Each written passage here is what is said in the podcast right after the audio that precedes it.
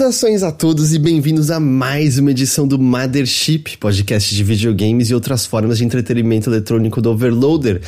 Eu sou seu anfitrião Heitor de Paulo, estou aqui com Caio Teixeira. Olá! E Jéssica Pinheiro.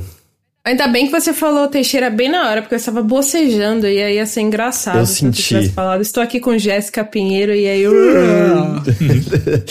Boa noite, gente. Como estamos? Primeira edição de 2024. O novo ano chegou. Como estão revigorados? Como estão as resoluções de ano novo? Não faço resoluções, me nego. Se nega. eu, eu faço resoluções, mas até agora nenhuma se. Nenhuma aconteceu. Mas também se acontece logo no primeiro, no, comecinho de janeiro, que, pra que, que tem o resto do ano, né? É, mas, mas se não acontecer na primeira semana de janeiro, eu não quero mais também. Eu Ah, concordo entendi. com a GG. Se, se não é pra começar já em janeiro, nem faz resolução, que é porque eu parei de fazer resolução também tem um tempo. Tudo que acontecia é que eu não fazia nada e me sentia mal comigo mesmo, então foda-se, parei de decidir fazer novas coisas. É isso. Que triste. Obrigado. Vocês passaram bem a virada? É, Teixeira, eu sei que tava viajando até. Eu tava viajando. Caralho, mano, eu fui parar em Plutão, velho. Foi uma loucura. Que não é mais planeta. É, voltou a ser. Voltou a ser? Voltou a ser faz um tempo já.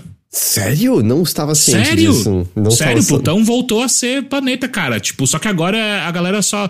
Eu acho que foi uma, uma propaganda, um marketing tão pesado em cima do Plutão não ser planeta que agora ninguém mais liga, sabe? Eu queria dar os parabéns pra Plutão, porque eu achava que continuava sendo, sei lá, um micro, micro, sei lá o que que ele era. Pera aí, agora eu preciso checar. Plutão. Tá, o Teixeira, o Teixeira inventou, é isso? Não, não, não, não, não inventei, não inventei. Ok, ok. Planeta não! Planeta. Mas isso não é o que ele sempre foi depois de ser reclassificado? Não, é, ele foi primeiro, ele foi tirado da, da categoria de planetas, ele não é mais planeta. E aí a galera ficou in- eh, absurdada com essa possibilidade de, de Plutão não ser mais um planeta, e aí os caras, tá bom então, vai, planeta não. Se eu não tô enganado, o motivo é que a gente aprendeu tanto mais sobre o cosmo e o universo que a gente passou a mensurar outros corpos celestiais. E aí, diante de tudo que a gente mensurou, Plutão não fazia mais sentido ser planeta, entendeu? E você, GG, como é que foi a virada? Eu tô vendo que você tá reenergizada, entrou bem em 2024, lá em cima a energia. Eu tô precisando fazer uns exames pra ver, porque eu acho que eu tô com falta, com algum déficit de vitamina. Hum. Eu tô muito sem energia ultimamente. E aí. Mas a virada em si foi boa. Eu passei com alguns amigos. É, foi bem divertido.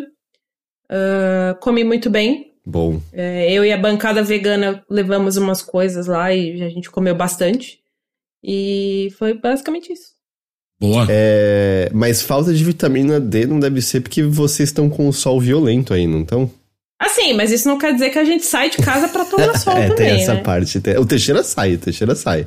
O quê? Eu saio, eu saio. Pra tomar Pra onde? sol, pra- eu não sei Ah, qual é, você não pra correr. sol. Olha- Pra correr, pra correr, eu saio. Eu, eu dei uma caminhada domingo. Tava sol. É, é o Então, suficiente. É só um dia. Não, é, mas, mas eu acho que não é vitamina D. eu só- mas eu preciso fazer exames, eu preciso fazer um check-up e tal pra, pra ver qual é. Cara, mas ó, eu- pensando aqui é, é, de maneira mais. Com vontade mesmo, né? Com intenção, pensando sobre a sua pergunta, Heitor. Hum, Eu. É, esse ano eu tirei pra mim que eu, tipo, cara, eu vou voltar a cozinhar, sacou? Porque, Da tipo, eu sei hora. cozinhar, só que eu tava meio relapso assim e tava, e tava gastando muito dinheiro pedindo comida e tal. E aí agora eu voltei a cozinhar. Então eu tô num streak aí já de alguns dias cozinhando todo dia. E não só isso, eu tô me esforçando pra aprender coisas novas de cozinha. Porque eu, eu tinha um repertório bem básico e limitado de cozinha, eu ficava meio que nele. Só que agora eu falei, mano, quer saber uma coisa? Eu nunca parei pra pensar, eu, eu vou fazer 38 anos, eu nunca parei- pra pensar que, sabe o que eu posso fazer com a habilidade da cozinha? Reproduzir pratos da minha infância, que eu. Que eu minha mãe morreu, então ela nunca mais vai cozinhar pra mim, então eu consigo tentar reproduzir alguns pratos dela. Então isso é uma das coisas que eu vou fazer esse ano, reproduzir pratos da minha mãe. Ah, isso é bem legal. Tem algum específico que você tem saudade de como ela fazia? Tenho. É, ela fazia um rocambole de carne, de batata, né? Rocambole de, de batata recheada de carne, que era uma delícia, tipo, era muito foda. Ela fazia um negócio que ela chamava de coelho no forno, mas não era coelho. Então, sei lá. Mas eu vou tentar fazer. Mas era, te envolvia carne. Envolvia carne, envolvia carne. ok. Ah, eu acho um puto objetivo legal esse de ter. E tem anotado certinho as receitas que você vai seguir? Nunca. Ah, tá. Não Acho tem no não. antigo livro de receita dela, alguma coisa assim? Ah, não, não. Talvez, talvez minha irmã tenha, mas eu acho que eu consigo ir no. no... Porque, porque ah, pra ser muito sincero, eu tô me divertindo. Então eu tô Uhum. meio que tipo. Ah, eu vou ten- tentar pegar alguma receita aleatória na, na, na- internet desses pratos e ver o que acontece. E aí eu vou tento chegar perto.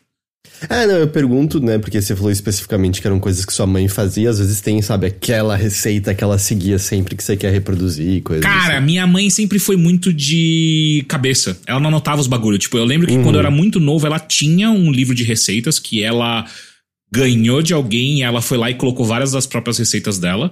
Mas mais pra frente, assim, quando eu já tinha, sei lá, meus 10 anos, minha mãe já não seguia muito mais livros de receita. Ela meio que sabia de cor e ia, sabe? Uhum, entendi, entendi. Ah, mas eu acho puto objetivo legal. Eu tenho um, tem- um tempo também feito mais isso até pra economizar. Então é, é bem gostoso, assim, justamente caçar umas novas coisas pra. Porra, te dizer, GG, esse não vai servir pra você porque vai um queijo, a não ser que você saiba um bom substituto pro brie.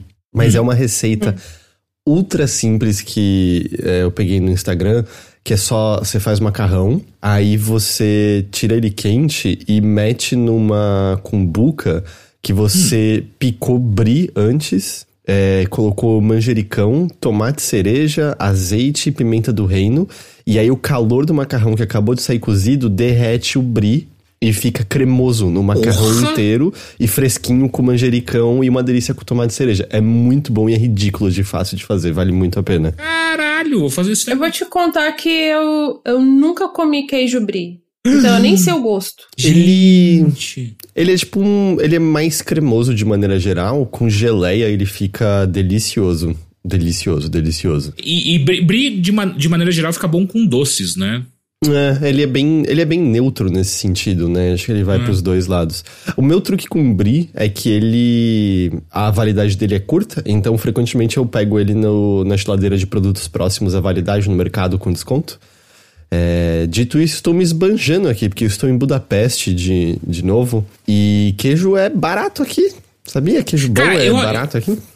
Eu acho que eu já te perguntei antes, mas eu esqueci. Então vou perguntar de novo. Tem algum prato típico aí de Budapeste? Tem Não, vários. Com certeza É, tem, né? Mas enfim. É, goulash, né? Que é aquela sopa ou ensopado com bastante páprica, bem quentinha. Eles também são muito de coisa de carne, coisa de embutido com páprica, aquelas salsichas sangrentas, eu acho que também são normais por aqui, coisas assim. Morcilha? Não sei se é o nome, não sei se é o nome.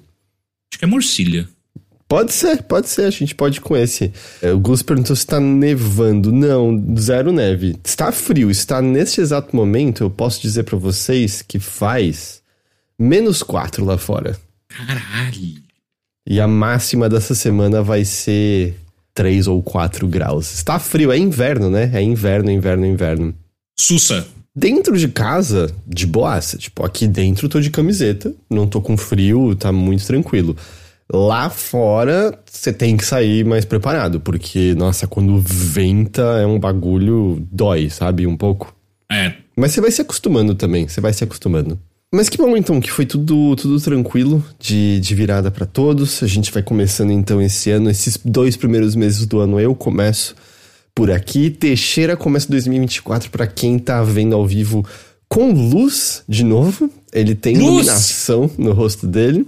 Cara, e sabe que, que eu virei o ano fazendo o quê também? Eu corri a São Silvestre, mano.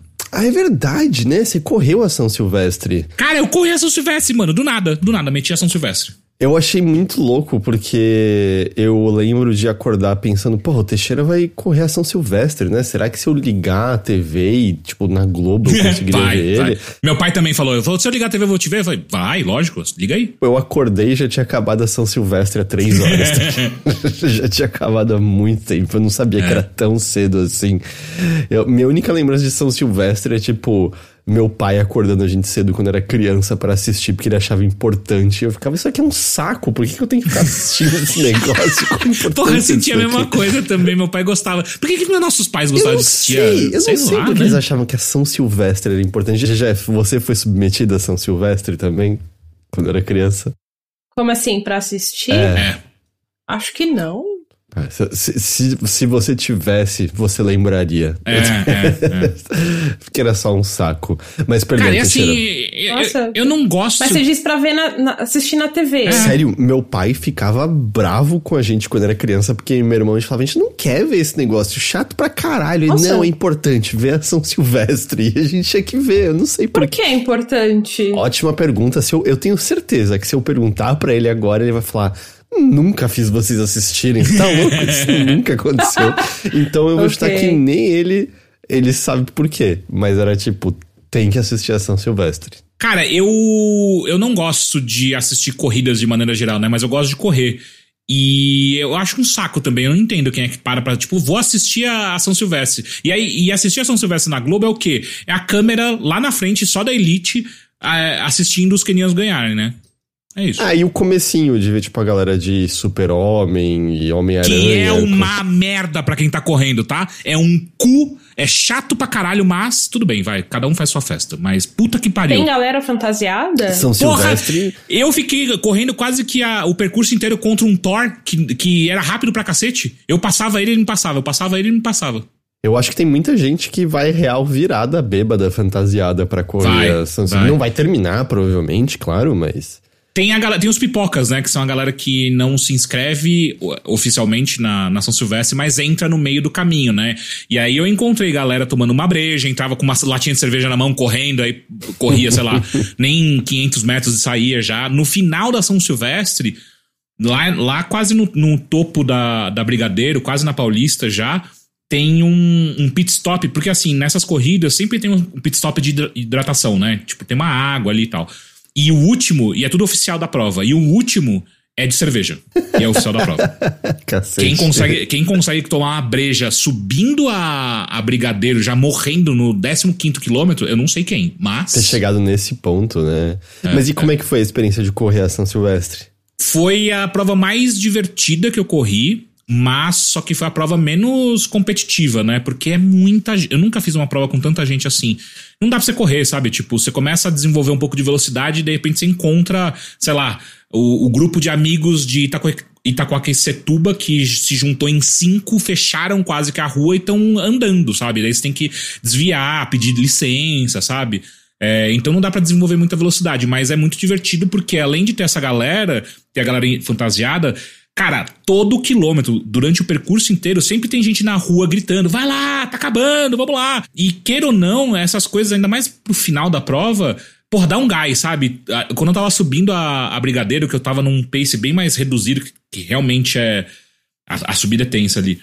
Pô, eu passei por uma hora por uma tiazinha que ela estendeu a mão para mim e falou assim: Vamos que você consegue. Bateu na minha mão, cara, eu, eu ganhei um, um, gás ali por uns 300 metros sussa, assim, sabe? Tipo, beleza, é isso. Cara, se a tia falou que eu consigo, eu consigo. E aí eu continuei correndo. É foda.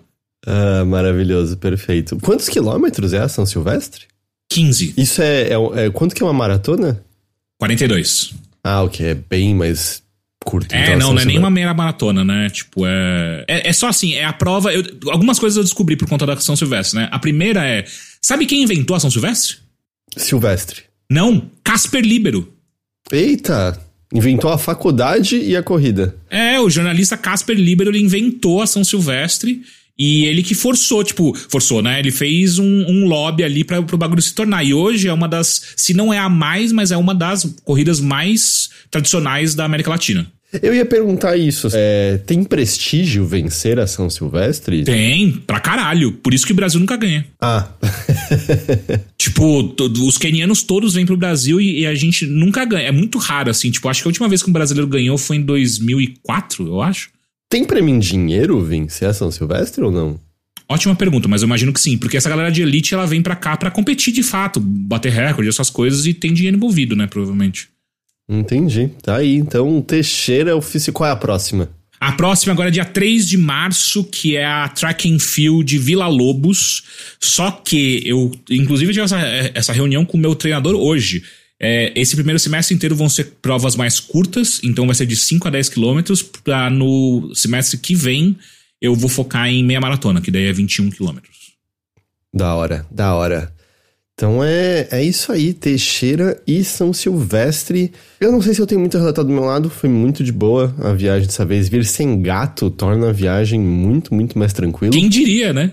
Pois é, foi, foi tudo muito de boa e eu ainda pude pegar a saída de emergência na ida, então eu tinha espaço para as pernas, eu não, não tava confortável, foi muito, muito mais de boa.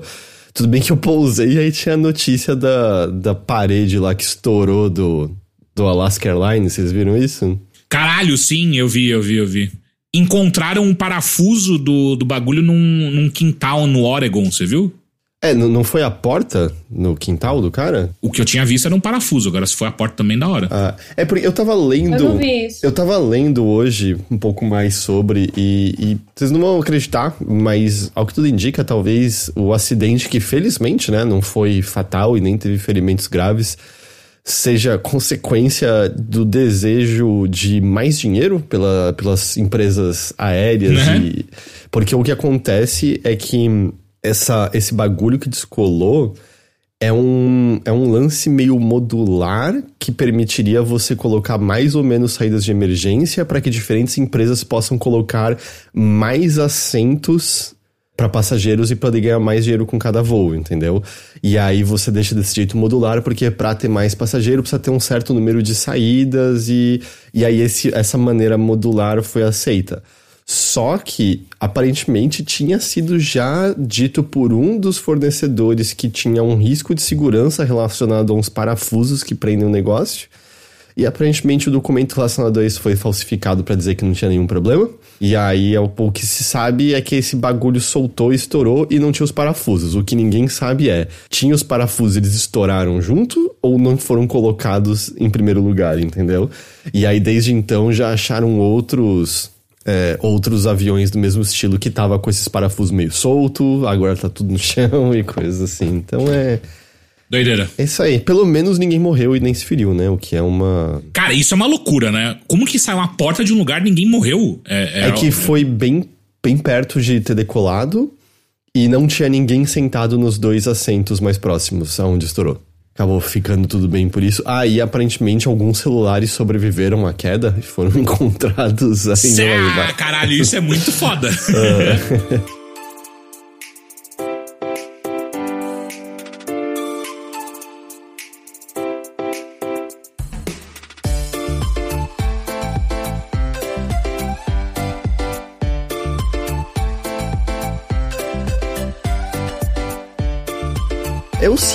seguinte, o ano tá só começando ainda, então a gente vai fazer aquele exercício de olhar pra frente, não é mesmo? Que pra trás, quem se importa? 2023 Foda-se. acabou, cospe na cara dele. Já era! Pior que eu vi geral odiando 2023. 2023 foi muito bondoso comigo de maneira geral. Não posso, não posso reclamar dele dessa maneira não. Mas vamos lá, eu deixei, deixa eu abrir aqui a, as nossas anotações, a nossa pauta direitinho. Porque a gente tinha separado, então, é, meio que para falar de algumas coisas maiores desse próximo ano e, como sempre, talvez fazer um destaque aí de alguns alguns jogos, né, que, que devem sair agora nesses nesses próximos meses que nos interessam. Mas eu começo perguntando para você, Teixeira, Pois não. porque você adicionou a primeira a, a anotação mais de início da pauta que é falar de nuvem. Falar de nuvem, lembrar as pessoas, nossos ouvintes, quem tá assistindo ao, ao vivo aqui agora com a gente, que nós somos parceiros da nuvem. O que isso significa? Que utilizando o nosso código que tá no, no, no chat ou vai estar na descrição, descrição do áudio, você pode comprar os seus jogos, ou então cartão de, de, de presente de PSN, de Xbox, PSN, né? Enfim, da PlayStation, da Xbox por aí vai. E você não gasta nenhum real a mais e a gente ganha uma, uma porcentagemzinha em cima dessas coisas. E isso ajuda a gente a manter o site vivo e também a parceria da nuvem nos descola alguns jogos de vez em quando, tanto pra nós quanto pra vocês. A gente já fez alguns sorteios no ano passado, esse ano nós vamos retomar, e é graças a essa parceria e a utilização desse nosso link que a gente consegue, ficar próximos da nuvem. Então eu queria muito relembrar já no começo do ano, para ninguém esquecer durante uh, as promoções que foram forem encontrando e por aí vai, usem o nosso link sempre que possível. Tá, inclusive tá pinado no nosso Discord lá, caso você esqueça, não, não consiga encontrar com facilidade, entra no nosso Discord lá, que tá pinado todos os links de, de, de parceria que a gente tem, tanto com a nuvem quanto com a Amazon também. É, aliás, né, pergunto assim, só pra gente mencionar, é, porque a gente vai falar desses outros assuntos, vocês jogaram algo assim nessa, nessa Porra, virada? joguei Já... coisa pra caralho! Já terminou algo? Terminei Star Wars Jedi Survivor. Caralho, Teixeira terminou um Nossa, eu comecei a jogar ele, mas eu nem fui muito longe, assim. Eu joguei, sei lá, duas horas dele. É o, é o momento que finalmente deu pra gente ter tempo de jogar esse jogo que saiu em fevereiro, março. Pois é, e aí, e aí quando você falou que, tipo, é o momento de olhar pra frente, eu tava pensando sobre o que a gente vai falar hoje, o que a gente vai falar hoje, e eu estava pensando, tipo, cara, minha meta, na verdade, é jogar tudo que eu não consegui jogar em 2023. É, não, com certeza. É que foda é que o, esse comecinho específico, né, já tem umas coisas saindo, mas sim, sim, é sempre bom, né, pegar esse, esse momento pra... Eu, por exemplo, tô- estou pra terminar o lançamento do momento. Vocês já ouviram falar de Dragon Quest 3? Puta, o pior que eu, tava, eu baixei pra jogar também.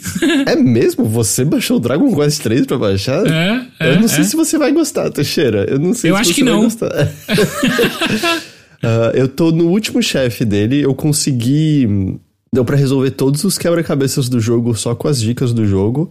Só que aí eu cheguei no último chefe e ele, tipo, me mata com duas porradas, sendo que o resto do jogo foi muito tranquilo. Aí eu mandei uma mensagem pro Rafa. Falei, cara, perdi alguma coisa? Tá, não consigo. Eu cheguei nele de boa. Ele, que nível você tá? É recomendado, tipo, nível 35. Meu mais forte tava no 28. Então, é aquela hora que eu lembro de. Tem grind, né? Às vezes tem grind esses jogos. Eu tenho que sentar e subir de nível pra ter alguma chance aqui agora. E você largou rapidinho Star Wars por falta de interesse ou tempo, GG? Foi tempo, na verdade. É que assim, eu tive. Eu tive um recesso de quatro dias. E, obviamente, tipo, eu não, não estou contando ano novo aí, né? Porque ano novo é dia de fazer absolutamente nada e sentar com as pernas pra cima e comer panetone. Eu, eu como panetone no ano novo. E aí eu só aproveitei fazendo nada, e aí nos outros dias eu joguei um pouquinho, mas aí já- logo depois já voltei a trabalhar, e aí, enfim, é isso. Só aquele pouquinho pra dizer assim, ah, liguei, curti videogame sem obrigação por breves Nossa, momentos sim. gloriosos. Queria- mas- Queria um recesso maior, mas não rolou. Eu entendo, eu entendo. E, pô, Teixeira, a gente ouve depois então sobre. pro- Tem, tem cara aí de que tem suficiente pra um apanhado do Teixeira? Porra, e ainda É. mais porque eu, eu descolei uma promoção no Google Play e eu assinei aquele o, o serviço lá, né, o negócio de assinatura do Google Play por 99 centavos por três meses. Então eu tenho acesso a uma cacetada de jogo premium, né, de celular agora entre aspas de graça. Então tem Play Pass, obrigado Ícaro. Então eu tenho jogado um monte de coisa, mas uma um, um deles eu preciso só ressaltar porque me pegou de verdade eu- e, e num próximo episódio a gente conversa mais porque eu tô jogando pra caralho o Honkai Sta- Star Rail. Aí. Eu não sabia que eu ia gostar desse negócio e ele é muito mais legal do que eu imaginava. Eu tô assustado. Perigoso, hein? Isso aí é droga, droga Peraí, pesada. peraí, peraí, peraí. Vamos lá. Gastou já algum dinheiro pra Não. gacha? Não. Zero, zero, Por, en- zero. por enquanto, por enquanto, por enquanto. Eu, mas assim, eu comecei jogando ele no celular, aí eu baixei o aplicativo no computador e aí eu tipo, hum, acho que não foi uma boa ideia baixar no computador também. Você já tá pensando, tipo, calculando quanto você tem que tirar pra ter a puxada certa que vai vir os cinco estrelas que você quer? Não, peraí, você me conhece. Nem se eu gost... nem se eu ficar completamente apaixonado por um jogo, eu vou fazer isso. Eu não tenho esse tipo de trabalho. Mas eu já, já, eu já procurei, tipo, melhores builds. Ah, ok. Já, é assim que começa. É porque e outras pessoas. Eu nem, GG, você ficou louca do. do. Genshin, que eu nem, nem não lembro agora? Não, eu detestei Ah. Genshin quando eu joguei. Eu joguei, eu joguei Genshin logo que, que- quando ele lançou no PC. E aí eu lembro que eu joguei até em live, mas eu detestei porque, tipo, todos os bonecos são iguais. E aí tinha uma boneca uns peitos grandes que ficava fazendo gemidos toda hora por motivo nenhum. E aí isso me deixou extremamente desconfortável. E aí, sei lá, eu joguei umas 3, 4 horas e aí não aconteceu nada demais. Aí eu, ah, cansei dessa porra, não quero jogar mais. Os bonecos são todos iguais, não vejo nada demais disso aqui. E essa boneca gemendo tá me deixando nervosa. aí eu parei de jogar e nunca mais joguei. é, é. é porque o, eu ia perguntar se você tinha caído nessa também, porque Teixeira tem. Se for que nem o Genshin, o Honkai tem exatamente o, as datas e horários que você fez cada pool e indicando que veio. E aí o que acontece é que eles têm aquele sistema em que você tem, sei lá, 0,00x para tirar o bagulho foda. Porém, se você não tirar isso depois de, sei lá, 70 pools, você tem garantido que vai vir os cinco estrelas.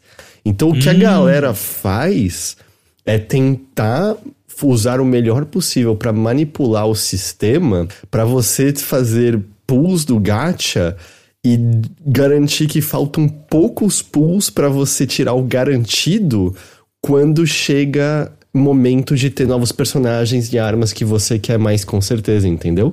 É, eu entendi, mas eu nunca vou fazer isso. Tipo, não importa o quanto eu fique apaixonada por esse jogo, eu não vou ter esse nível de trabalho, cara. Ah, corrigiram que é 90 pulls e, e a Lana falou garantido 90 tiros. É verdade, a galera fala tiro também, é verdade. É, é verdade. Tiro? É tiro? Cara, tiro? Porque é shot? É, não ah. sei, cada, cada, cada puxada, cada tiro, cada tentada.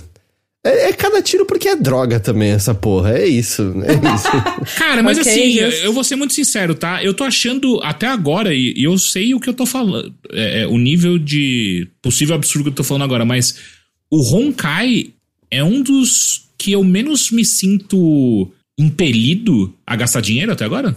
Ah, mas vou te dizer que jogando casualmente, eu joguei pouco, mas jogando casualmente o Genshin, eu também me senti zero impelido, sabe? Eu não senti a necessidade é. de ficar tirando os bagulhos cinco estrelas e qualquer coisa. Tipo, ah, tô feliz com o que eu tenho aqui. O que o que tinha na historinha tava dando para fazer de boa, sabe? Eu também não queria pirar em nas coisas mais ultra ultra difíceis, então também não lembro de não me sentir impelido não. É, então, então, tipo, até agora não me bateu essas coisas não de que essas histórias escabrosas que eu sempre escuto de gacha. E, na verdade, o que tá me mantendo no jogo mais do que essa coisa mecânica, cara, o texto desse jogo é mó da hora, cara.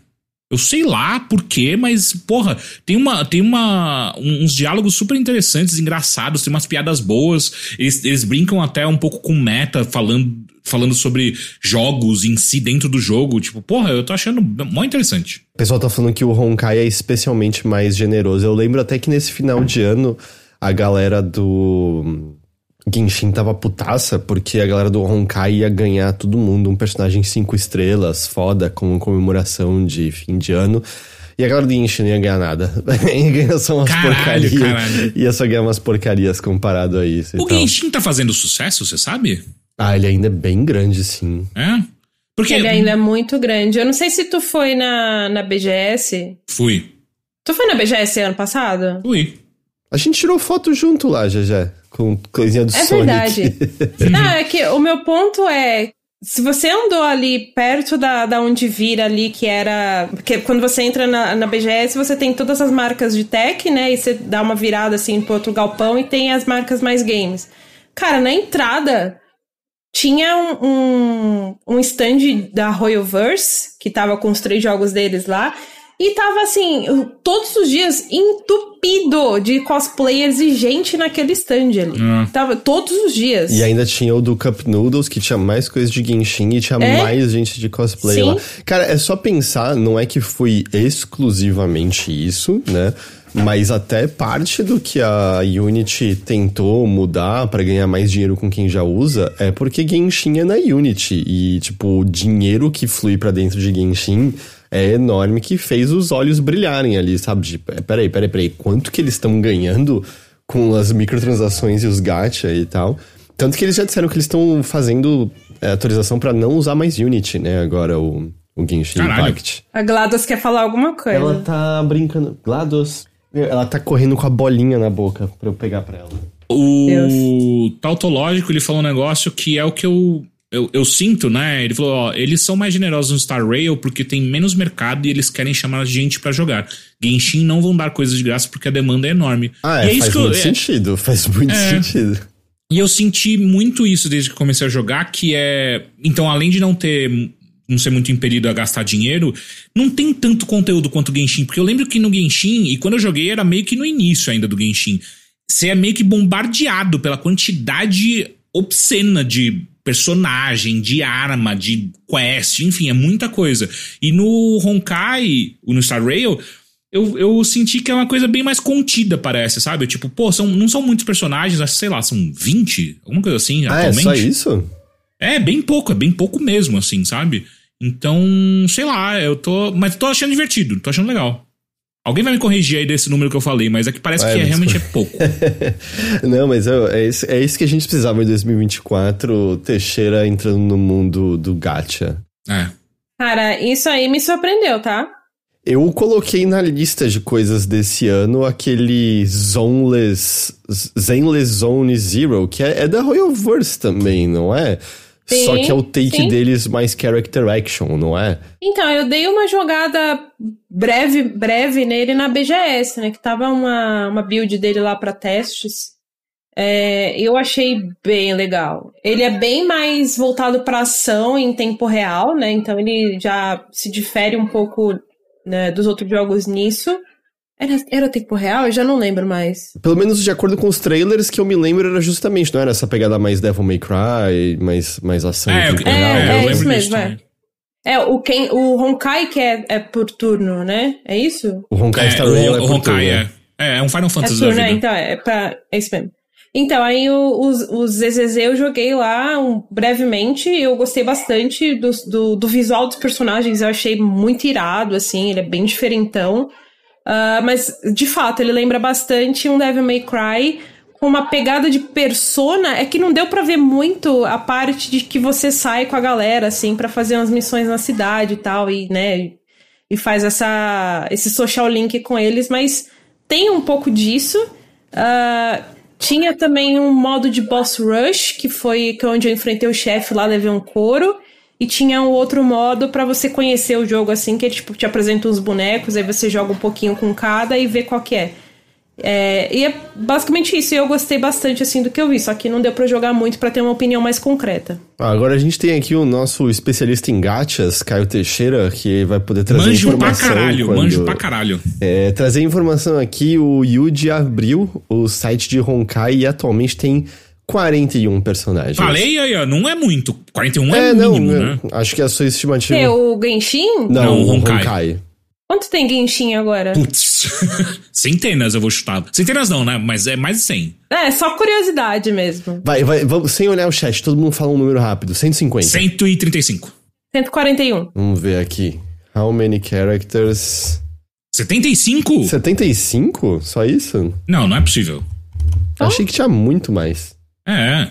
Uh, 71, de acordo com o primeiro link que apareceu no Google. Caralho, que... o Ícaro chutou 75, tá de sacanagem. Porra! Nossa, eu achava 70... que era muito mais. Você é, eu também, eu, tipo, ah, tipo 120, é, porra. Enfim, né? Não tá trabalhando, né? Os caras lá da Royal Verse da, da MiHoYo tem que dar uma acelerada aí, né?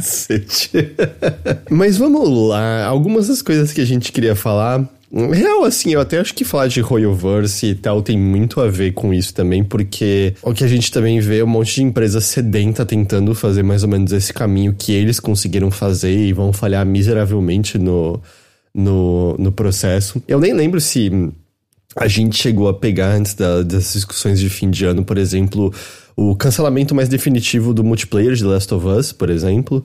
Uhum. Anos e anos, né, em pré-produção. Que até então era aquela coisa de, ah, sei lá, talvez tenha alguém ainda trabalhando nele, e aí cancelaram, né, oficialmente o Factions. No cancelamento eles estavam chamando de The Last of Us Online, né, Last of Us Multiplayer, eu não lembro exatamente agora. E eu acho que é bem chamativo, né, do que a gente já tava falando no ano passado, que é uma das coisas que acarretou em algumas demissões, não, não todas, mas algumas, que é o lance das empresas que anos e anos atrás, quando era tendência, começaram a correr atrás do do jogo como serviço, do multiplayer recorrente, e aí a realidade prática bateu de frente e esses estúdios estão vendo que eles não, não têm necessariamente a capacidade disso, né? Eu acho que a mensagem oficial da Naughty Dog não foi de, ah, pra gente poder fazer esse multiplayer funcionar, a gente tem que dedicar o estúdio inteiro para isso, basicamente, depois. É. É, Virar Eu serviço. tô amando a Gladys Miana no ela, tá- e ela tá andando com o brinquedinho na boca. ela quer brincar agora. E eu acho que é especialmente chamativo porque o primeiro Last of Us tem multiplayer, né? O Factions, justamente. Se você tem muita gente que você conversa que fala, poxa, eu me diverti pra cacete com aquele multiplayer naquela época. Era um multiplayer pra durar pra sempre? Não, mas os multiplayers não eram feitos pra durarem pra sempre, né? Era um componente adicional de dentro do jogo. É engraçado lembrar que Uncharted 2, 3 e 4 tinham multiplayers.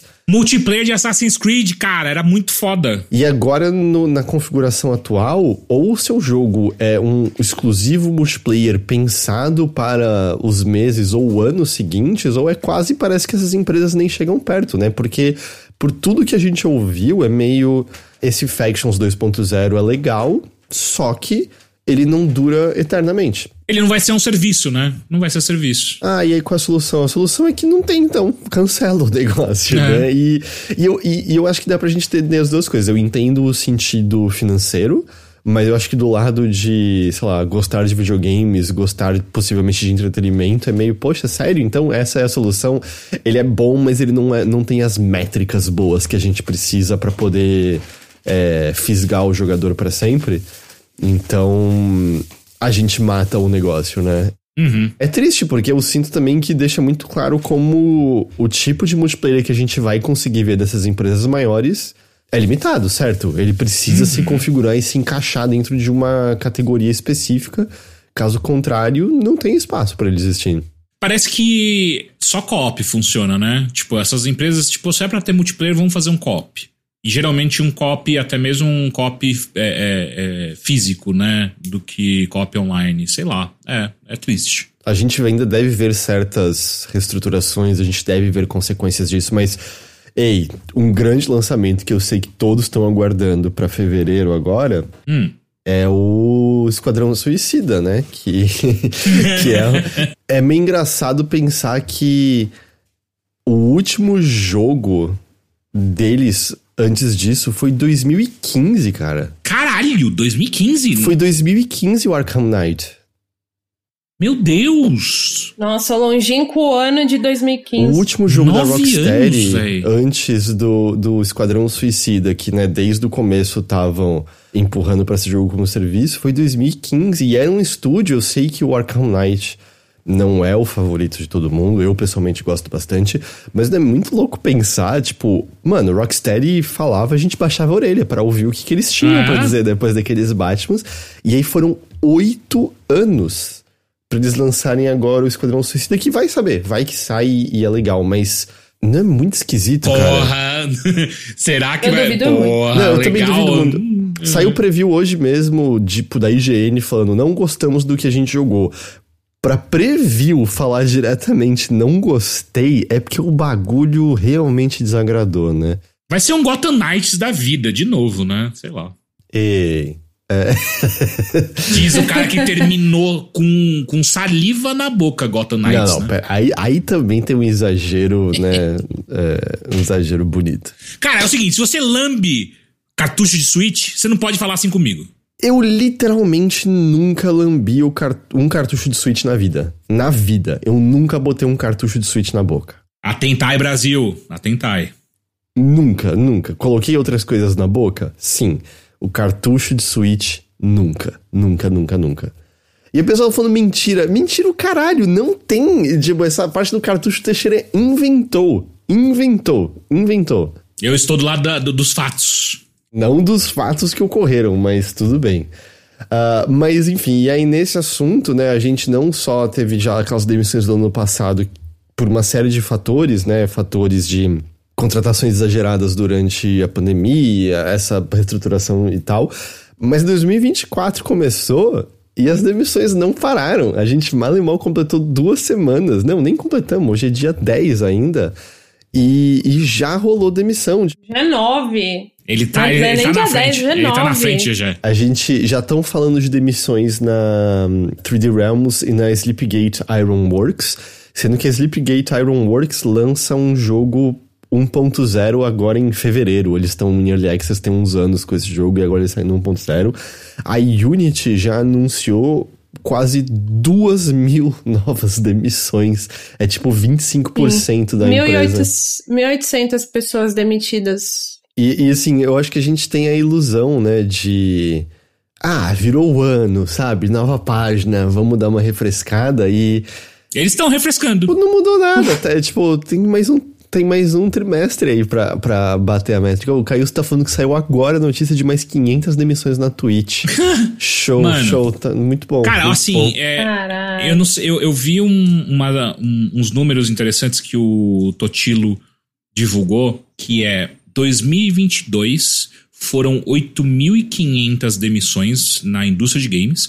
E aí, obviamente, levando em consideração que ele só tá falando aí de grandes estúdios, não tá falando de Brasil, por exemplo, não tá falando de nenhum outro outra loca, locação que não tá no, no holofote, né? Então foram 8.500 em 2022 e 2023 10.500 demissões. Então a gente tá falando em dois anos aí, demissão de quase 20 mil pessoas, tá ligado? Tipo, obviamente que essas pessoas não é que acabaram, né? O, o esses cargos é, não foram repostos ou algo do tipo. A maior parte eu acho que não foi, cara. Porque eu acho que é movimento de contração isso, né? Que, que, que seja, sabe? Mas ainda não dá, pra, não dá pra cravar que temos 20 mil vagas a menos no mercado, né? Mas o que dá pra gente falar é. Cara, como que um mercado, uma indústria que quer ser levada a sério faz esse tipo de coisa corriqueiramente e por anos a fio, né? Porque isso a gente tá falando aí de, de, desses dois anos que ele conseguiu esses números, porque ele mesmo deixa claro que tipo, é super difícil de você conseguir números reais e atualizados desse tipo de coisa, né? Porque, sei lá, você tem que fuçar, cavar, encontrar empresas que é, é, divulgam de fato, né, quantas pessoas foram demitidas e por aí vai. Cara, é bizarro, velho. Isso é só anedota, né? Mas 2023 foi um ano em que muitas pessoas que eu acompanhava que eram do meio de games, seja cobrindo ou, ou fazendo jogos, estavam procurando empregos em outras áreas, de repente, sabe? Muita gente que eu acompanhava o trabalho é, de jornalismo, de crítica e coisas do tipo, de repente já é meio. Estou procurando em outra área. Não tem mais o que eu possa achar para mim nesse meio aqui específico, sabe? E é muita vaga de uma vez perdida. E também não é como se outros meios também não tivessem, né? Também sofrendo baques e, e porradas e coisas do tipo. Mas a verdade é que a gente entra já em 2024 com as consequências e não serão as últimas consequências, né? A, esse da Sleepgate Ironworks e da um, 3D Realms é coisa da Embracer. É. Não acabou. não acabou. A Embracer, gente... é que a Embracer ela tá, sei lá, muitos meses já falando: "Ah, a gente tá reestruturando tudo aqui" saíram comprando tudo que podia e não podia, e agora eles estão reestruturando tudo, né? Porque obviamente a água deve ter batido na bunda. E aí agora tá só sendo demissão. E eles estão nesse papo de, ah, estamos reestruturando a empresa toda. E nisso fecha um monte de estúdio, fecha um monte de. Ah, enfim. Hoje Tá foda, velho. Passaram no crédito achando que o, que o Fundo Soberano Árabe ia dar lá o investimento para eles, e aí a fatura do cartão chegou e não tinha dinheiro. Então, mas eu, eu Ó, a, das coisas que eu vejo e leio, eu tenho a impressão de que não é isso, não é água batendo na bunda, sabe? Não é, putz, se a gente não demitir essa galera, a gente vai ter que fechar as portas. Não é isso. Cara, no caso da Embracer, eu acho que é diferente porque eles literalmente estavam contando com um financiamento de bilhões e bilhões. É diferente o caso deles, né? Pode ser, mas eu acho que na, na maior parte dessas demissões que a gente vê corriqueiramente, não é o caso. Não é o caso de a empresa tá ruim das pernas, a, a, maioria, não tô falando todas, mas a maioria não acho que é isso. É muito. É só a gente ver, por exemplo, Activision que demite é, é, frequentemente cacetada e cacetada de gente enquanto tá pagando só quantos milhões de bônus pro, pro Kotick, sabe? Tipo, é um. É, é, é obsceno. Não tem como funcionar, essa, essa indústria não funciona mais com esse ciclo de desenvolvimento de nove anos, oito anos para você lançar um jogo. E depois que ele tá no ar, você vai lá e tenta fazer com que ele vire um serviço, sabe? Ou então. Cara, não, não, não existe mais isso. A gente não tá mais nesse mundo. E eu não sei o que, que precisa para os powers at be entenderem isso. Aliás, eu sei, né? Enquanto eles estiverem ganhando dinheiro, eles vão fazer isso e foda-se, né? Eu, eu acho que o lance é que o caminho de jogos como serviço era o caminho que supostamente era inabalável para eles ganharem o dinheiro contínuo, entendeu? Uhum. É meio que, ah, beleza, mobile é o futuro. Mobile continua dando dinheiro pra caralho, né? Sem dúvida alguma, mas, ah, as pessoas ainda querem consoles, as pessoas ainda querem esses jogos. E aí, alguns modelos, né, que foram crescendo de maneira mais natural, um Roblox da vida, essas coisas assim, se, se sedimentaram, mas virou todo mundo uma corrida de tenha seu jogo como serviço que você tá garantido, né? Pensa assim, a, a durante tanto tempo, o Rainbow Six, uh, o multiplayer competitivo, como é que é o nome? O Siege. O Siege. Ele não, não saiu bem, lembra? Ele saiu uhum. meio cagado. Aí eles continuaram trabalhando e tal. Tudo bem, agora, nesse exato momento, não é mais a maior coisa do mundo, mas foi grande e bem relevante durante um belo período. E era meio, beleza, eles têm o deles. Você conseguia sentir no ar a EA respirando aliviada quando o Apex é, bateu e funcionou, sabe? Quando, é. quando, tipo, caralho, a gente, eles, a gente tem o nosso Fortnite e tal. E aí todo mundo correu em direção a esse ouro.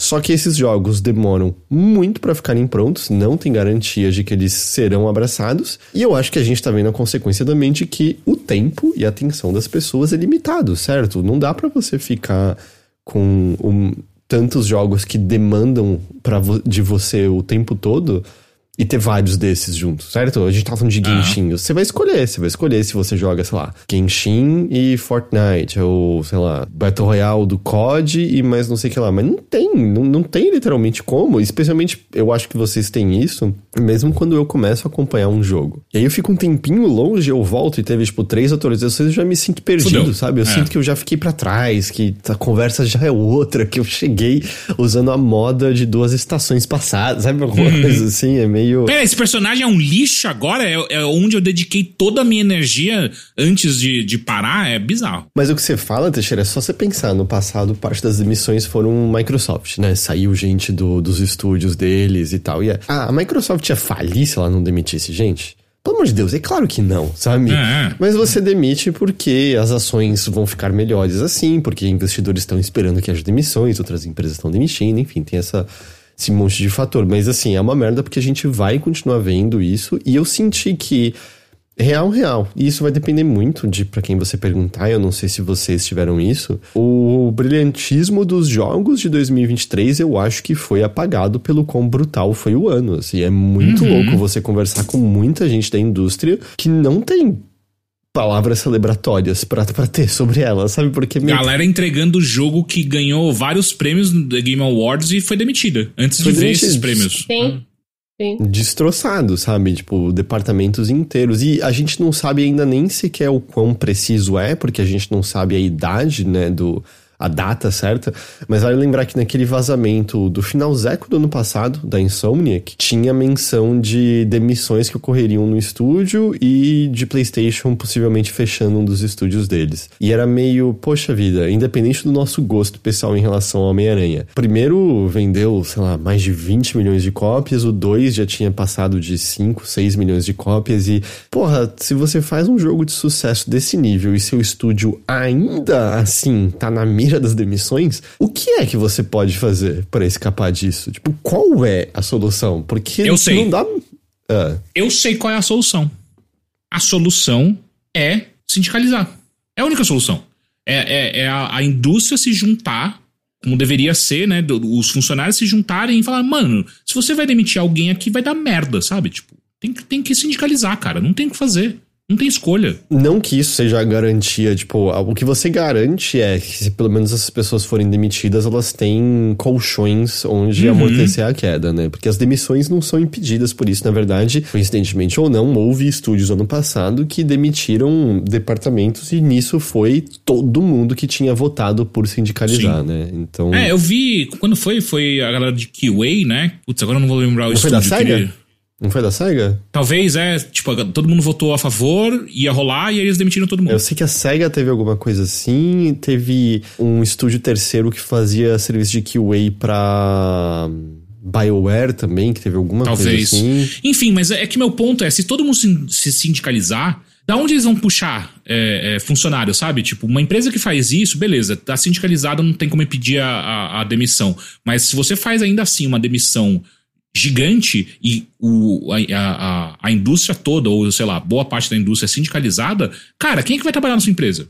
Tá ligado? É, é, necessário a gente lembrar os executivos quem é que manda nessa porra, quem é que faz o negócio. Não são eles, eles não sabem fazer. Bota qualquer, qualquer executivão de qualquer outra empresa, coda aí então. Você quer fazer um Game as a Service? Coda você então. Você tá dizendo então que eles não possuem os meios de produção? Eles não detêm os meios de produção, logo deveriam ter medo. Quem diria? Tem, tem, que voltar a fazer essa galera sentir medo, cara. É isso. Aliás, Bob Kotick, né, oficialmente fora da indústria de jogos. De dizer, eu, eu vi pessoas comemorando a saída dele e eu entendo a felicidade da gente não ter mais que lidar com ele. Mas deixar claro, ele venceu. Ele venceu uhum. absolutamente Sim, tudo. Sim, ele saiu vencendo ainda. A saída de um executivo como ele é o que qualquer CEO deseja. O maluco pegou a empresa, a empresa foi valorizada e ele saiu com paraquedas de ouro mais reluzente possível.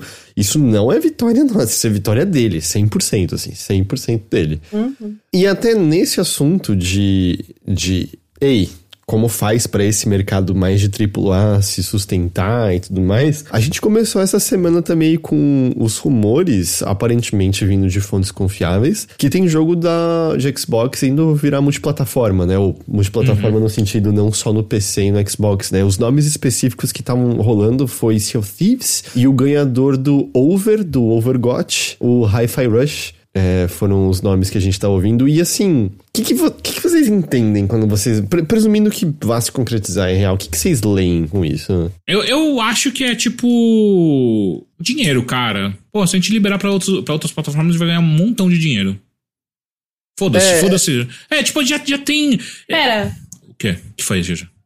Qual que é a do, do, do Sea of Stars? Eu só, só vi a do Hi-Fi Rush. Não, Sea of Thieves. Eu falei Sea of Stars? Ah, Sea of Thieves. Desculpa, acho que eu entendi errado, perdão. Outro, outro oceano, outro é oceano. Eu pensei, ué, mas self-service já é multiplataforma. É, eu fico pensando no sentido de, muito claro, se você lançar algo multiplataforma, você vai aumentar a grana que você ganha com a venda desses jogos versus ah, tá. a questão da exclusividade que vai, faz você querer comprar o console, né? Até uhum. diante desse vazamento do, do Homem-Aranha, do, da Insomnia, que a gente viu que eu acho que o Homem-Aranha 2, para ele se pagar, ele precisava vender 7 milhões de unidades, se eu não tô enganado. Hum. Porque o jogo custou 300 milhões de dólares, alguma coisa assim, 300, 350 milhões de dólares. E é um lance que muita gente argumenta de longa data, exclusivos raramente se pagam nesse sentido, a não ser que você seja Nintendo, raramente se pagam única e exclusivamente nas vendas. Mas o que acontece? Você vai comprar um PlayStation porque você quer jogar Homem-Aranha, e uma vez que você comprou o seu PlayStation porque você quer jogar Homem-Aranha, você vai comprar outros jogos lá dentro, e aí o, o, o, dinheiro vem. A questão, é, pelo menos é como eu leio, assim, de a gente. E, e o movimento de PlayStation para PC já era indicativo disso e tudo mais. Bicho, não dá para manter do jeito que tá. A gente precisa botar isso em ma no maior número de mãos de pessoas, porque da maneira como tá, não, não tá puxando gente o suficiente, sabe? Ainda mais quando a gente tá falando no âmbito de Xbox, que a gente sabe que tá atrás, né, em, em vendas em relação ao PlayStation, mais ou menos 2 para 1, segundo que os números que a gente tem e tal. E me parece muito, assim, uma maneira de. É isso aí, vamos, vamos testar e ver, porque talvez da maneira como tá não se sustenta, sabe? Porque, tipo, uhum. qual é o dinheiro. Qual o dinheiro que foi gerado por Hi-Fi Rush que seja através de assinaturas do Game Pass?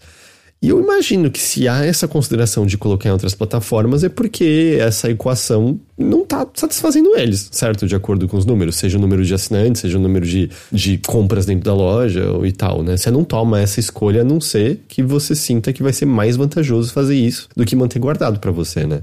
É, e eu acho que no caso do Xbox, a gente tá vendo já há anos, eu acho que eles estão muito bem posicionados para isso, que é talvez o console realmente não seja mais o foco deles. Eles criaram um ecossistema com Game Pass que é invejável, invejável, assim, tipo, eles conseguiram construir uma coisa que é invejável e insustentável também, em algum momento a gente vai ter que ver como que isso vai ficar, porque não dá para você pagar uma assinatura do jeito que a gente paga Game Pass hoje e ter acesso a essa quantidade de jogos que a gente sabe que a, que a a Microsoft não, não é o suficiente, sabe? É, eles estão claramente montando esse serviço e aí a hora que a chavinha virar, igual Netflix virou que ou Spotify que seja, que de repente não dá mais para ser 9,90 a assinatura de, de, Spotify, tem que ser agora 25 reais, sabe? Eu acho que algo parecido vai começar a acontecer com Game Pass também. E eu acho que já teve, não teve um aumento no passado? Teve. tô tentando lembrar, teve, né? Teve, mas é que eu acho que vai, vai ter que aumentar mais, sabe? É, não que eu acho que vai ter, né? Mas eu acho que eles vão aumentar mais, porque não, não, não acho que não vai fechar a conta, sabe? E, e, a Microsoft, nesse ponto, acho que tá melhor posicionada que, que Sony, né? Então é grana e eu acho que também eles estão muito confortáveis, a Microsoft, sabe? Tipo, mano, beleza. A gente já ganhou uma grana com Sea of Thieves, exclusivo, né? Então agora vamos ganhar dinheiro lá fora também, que eu acho que é um, é um pensamento muito parecido com a Sony, né? Tipo, ah, porra, lançar God of War para PC é muito isso, né? Tipo, puta, a gente ganhou, a gente vendeu tudo que dá para vender pros nossos consoles da nossa base instalada, agora vamos vender pro resto. É, o grosso você já vendeu ali. Eu não sei se eu diria que Microsoft está confortável. Eu não sei se esse é o movimento que você faz quando você está confortável. Eu acho que of Thieves de fato, a essa altura só tem a ganhar com maior base de usuário. Até porque uhum. é um jogo multiplayer e você quer garantir que tem jogadores lá, apesar que, ao que tudo indica, o jogo tá saudável lá com seus jogadores. Mas eu só, eu só também penso assim quer queira ou não, se, se isso sai para outras plataformas, seu incentivo por ter de fato o console deles é menor. E beleza, eles podem estar tá querendo caminhar nessa direção mais e mais, mas o problema é que eventualmente você desincentiva por total e eu não sei se eles estão no ponto que isso faz sentido ainda para eles, sabe? Desincentivar nesse nível. Sim, é, eu, eu acho que eles devem fazer essa conta dioturnamente, sabe? Tipo, a cada trimestre eles falam, e agora? Faz sentido a gente. Já tá na hora a gente virar a chave e zero console, sabe? Tipo, ou melhor, focar cada vez menos ainda no. Enfim, eu acho que eles estão. Se eles não fazem essas contas, eles podem até já estar tá no, no, no ponto de Cara, a gente já tá fazendo a transição. A gente só não falou oficialmente, a gente já tá fazendo essa transição. Mas uma coisa só que eu queria puxar pela memória, e eu acho que você tem uma memória melhor que a minha, Heitor, e talvez a GG também lembre, que é quando começou o papo de cloud gaming, Lembra que a gente entrou num, num, buraco de coelho muito pesado, o jornalismo inteiro, né? Discutindo a questão de não existir mais consoles, né? Tipo, cara, uhum. não tem por que existir consoles. Se a gente tem um, uma, uma base em nuvem muito bem sedimentada, acesso à internet pelas, pela maior parte da população que quer consumir isso e tal. E eu ainda acho, sim, eu acho que é, um, é uma, uma boa escolha. Obviamente que a gente está tirando uma parcela de público muito grande, porque tem muita gente que não tem acesso à internet. Tanto que foi o problema do Xbox no lançamento, né? Tipo, ah, vai ser só online, e aí deu toda aquela porra de treta e tal. Mas enfim, eu acho que o mundo, ou pelo menos os negócios, estão apontando para esse lado, né? Tipo, cara, não faz sentido você ter um, um hardware que custa tão caro quanto custa hoje em dia e PCs cada vez mais baratos. Pra, pra quê? Sabe? Tipo, não, não faz sentido. Então, sei lá, a gente tá. Eu acho que a gente vai eu acho que na nossa vida a gente vai ver um, um, mundo sem consoles. Ah, tá, não, na nossa vida, sim, sim. Não acho que é agora, mas eu acho que na nossa vida ainda a gente vê. Porque eu, eu acho que os problemas são dois, né? Um é a questão da internet, sim, é uma que, e assim, ainda permanecendo, existem jogos que não vão funcionar tão bem uhum. é, através da nuvem vão demandar uma internet boa, vão demandar uma internet estável, não é o tipo de coisa que você tem facilmente em todo lugar. Mas eu também não sei, eu acho que a maneira como os serviços apareceram aqui até agora. Eu acho que pelo momento não sei se as pessoas querem, sabe? Eu acho que esse é o problema. Eu acho que. Porque, tipo, você tem o xCloud disponível ali. Uhum. É, não é pra tudo. Mas não funciona tal, no mas... Brasil, né? Por exemplo. É óbvio não, que o Brasil, funciona. por exemplo. Não é... Como assim? Funciona o xCloud? Mas tem. Mas ah, então é PSN que não funciona muito bem? Eu não lembro. Tinha alguns ah, serviços não, que não é, funcionam o, super stream, bem. O stream de PSN não tem no Brasil ainda. É. O stream de, que é o. Tanto que a gente. O nível é diferente. É, a Plat tá falando que tem um tempo de espera no Xcloud. Eu ouvi outras pessoas mencionando que tem muito a ver com período de férias e também quando sai alguma nova coisa. É uma tecnologia nascente ainda em muitos aspectos. Eu, as, por que, que as empresas querem empurrar isso, eu entendo, mas eu, eu, eu realmente não sei se para videogames é tão iminente assim quanto. Sei lá, próximos cinco anos, eu não consigo imaginar. Ah, não, não acho, assim. não acho. Não acho. Mas as empresas vão querer empurrar porque significa zero pirataria, significa controle pleno, né, do, dos seus produtos, enfim, tem uma série de fatores por que, que eles querem empurrar isso. Mas eu, eu também não, não é uma solução tão barata assim para eles, né? Eu acho que tem muita coisa ainda que, que ainda eu acho que são incertas, sabe, em relação a isso. Uhum. A gente agora tem toda a batalha de, tipo, quantas empresas vão querer implementar alguma forma de IA e LLM nos seus videogames e coisas Não assim. teve um, um jogo recente que é, eles iam lançar só. A única forma de você jogar o jogo era com modo. É, era online, mesmo sendo single player. E agora eles tiveram que dar um passo atrás e avisar, tipo, não, não, não, a gente tá trabalhando num modo offline também para você poder jogar o seu jogo em casa. Tipo, eu acho que as próprias publishers já começaram a pensar nessa coisa, sabe? Tipo, cara, é, todo, todo mundo tem que estar conectado na internet. Não é nem que todo mundo está, é que todo mundo tem que estar. E sei lá, cara. Enfim, digressões.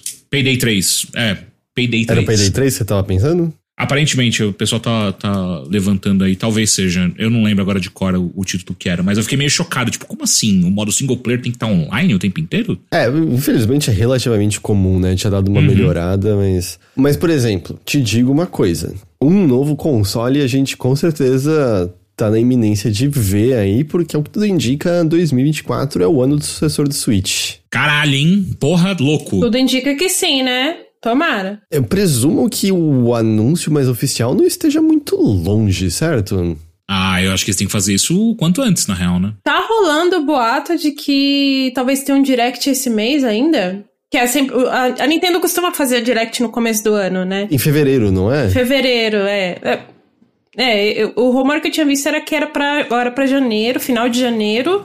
Mas pode ser o de fevereiro também, começo de fevereiro, sei lá, que eles costumam fazer, que já é rotineiro. E aí já vai ter o anúncio, né, do console. É, então, e aí o suposto lançamento mais pro final do ano, né? Eu sei que também tem o, a que tudo indica, o PlayStation 5 Pro em alguma forma esse ano aí também, que seria alguma coisa para atingir resoluções maiores com maior frequência, enfim, é, é, tão estranho pensar num novo PlayStation 5, tá ligado? Agora, assim, mas. Eu também ouvi falar que vai ter alguma, alguma releitura de Xbox também, não vai? Cara, vazou aquele cilindro, né? Que é a versão do Series X sem drive de disco. Mas ele seria um console de potência igual, né? O PlayStation uhum. 5 Pro, pelo que eu entendi, seria meio como o salto do Pro do 4, que ele é mais pensando em atingir 4K nativamente, não sei o que lá. Eu sei lá, eu te, sabe que eu, eu espero que o Switch 2, Super Switch, Switch Split, como você quiser. E a Nintendo nunca, não costuma cair nesse, é. nesse golpe.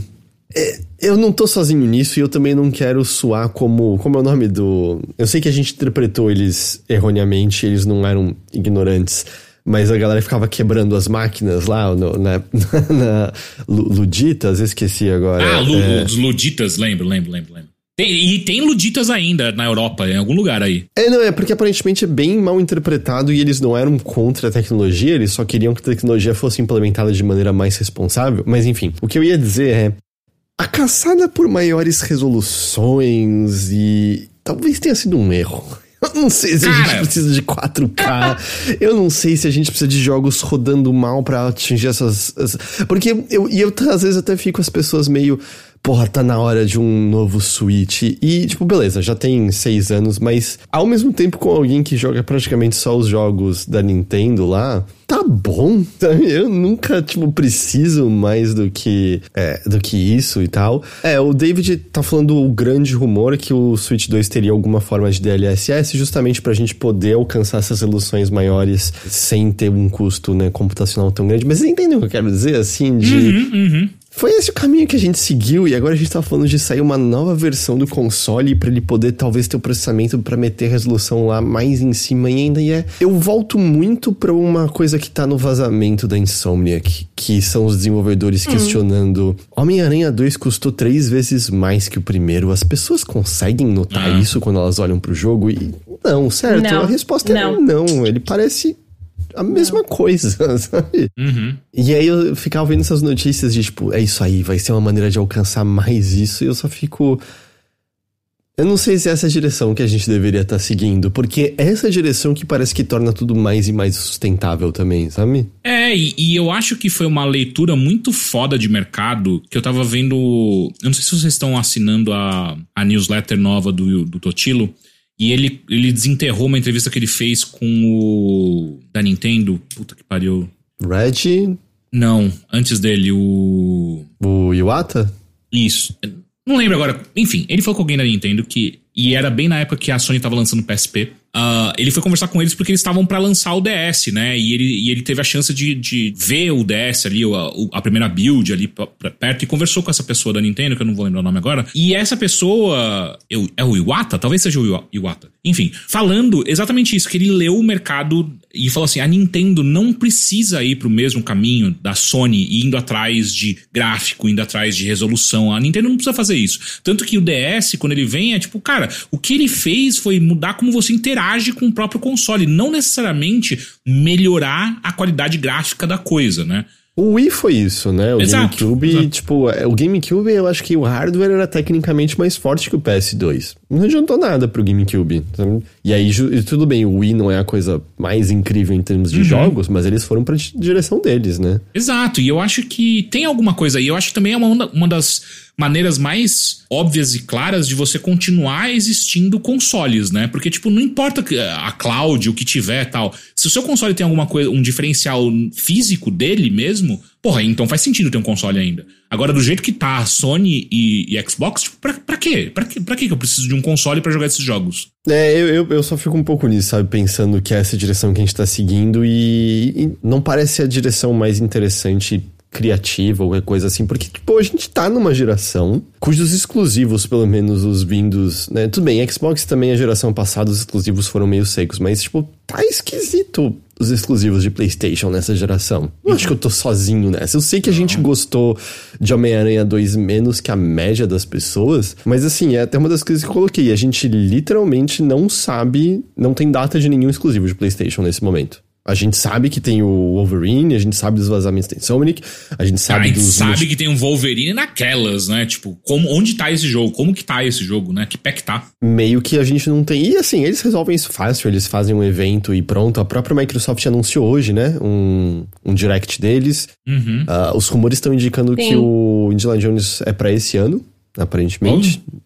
São os rumores, pelo menos. Então, tipo, isso é resolvido com um evento. Será que. Eu vou, vou sonhar alto aqui, mas será que vai ser o Shadow Drop do ano? Caralho. Não, não, não. acho que, que eu, não, porque assim, né, eu, eu, sei que eu tô, tô apostando muito alto, mas é que as expectativas são altas depois que os caras me soltam Hi-Fi Rush e Shadow Drop ano passado, né? É, foi ano passado, no comecinho do ano, foi tipo janeiro, não foi? Foi, foi no, no mesmo, foi na mesma conferência, tipo, eles estão fazendo agora esse Developer Direct, que, né, foi o que teve ano passado, e aí eles falar, falaram lá as atualizações dos próximos jogos, e aí de surpresa lançaram Hi-Fi Rush no final. E aí esse ano, beleza, vai ter Hellblade 2, vai ter Indiana Jones, vai ter o Avowed, vai ter um outro lá que eu não lembro. E eles falaram que vão soltar umas atualizações sobre os jogos da Activision Blizzard, né? Que agora é deles. É verdade, né? Tem e toda aí... essa parte pra 2024 também. Caralho, é... caralho. Daí, tipo, assim, a minha expectativa pessoal é que tenha um Shadow Drop de novo.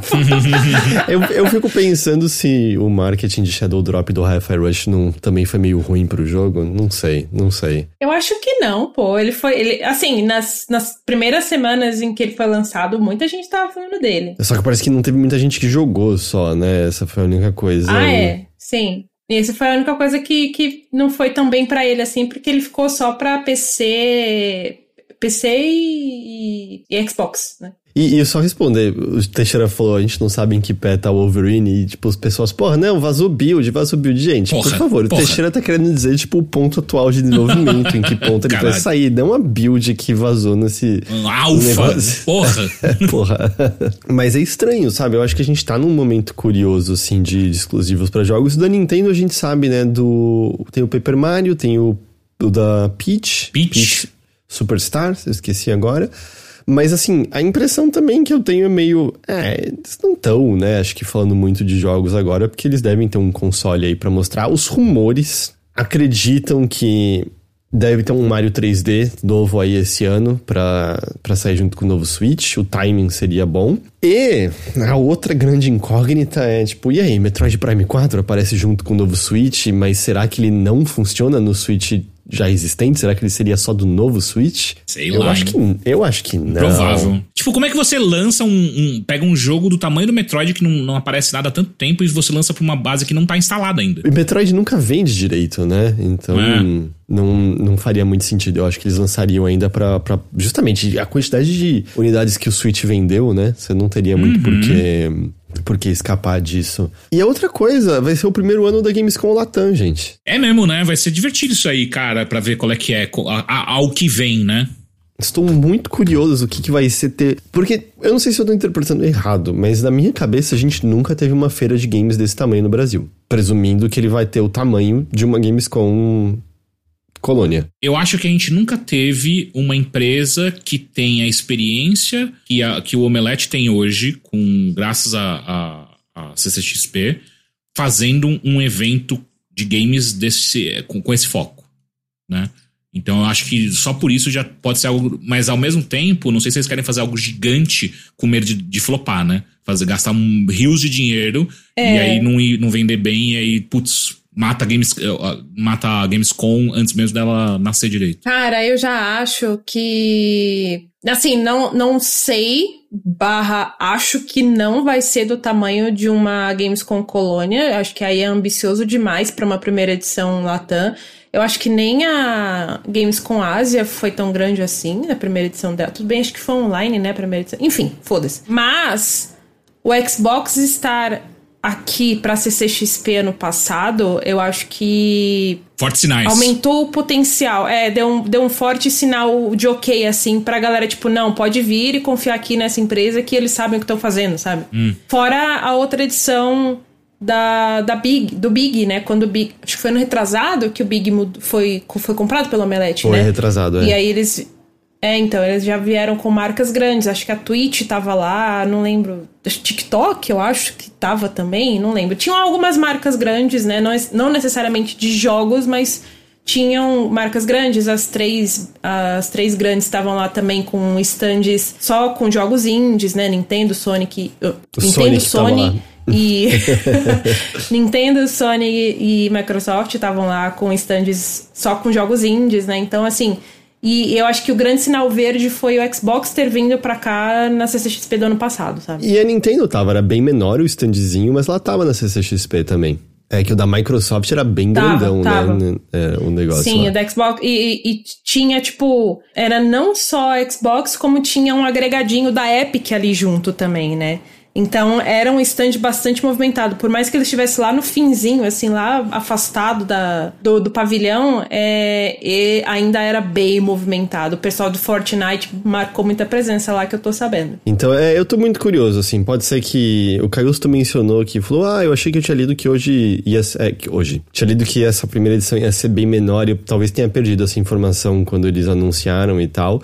Não lembro disso. Mas assim, maior do que o último Big vai ser com certeza. A questão então fica se vai ser maior que uma BGS da vida, né? Não sei, eu presumi que você já começava sendo maior que uma BGS. Não o tamanho de uma CCXP necessariamente, mas maior que a BGS. Mas vamos ver, eu fico animado, eu fico curioso simplesmente porque é uma coisa nova, sabe? Pra gente ver aí e, e ver como vai ser, como vai ser o ritmo.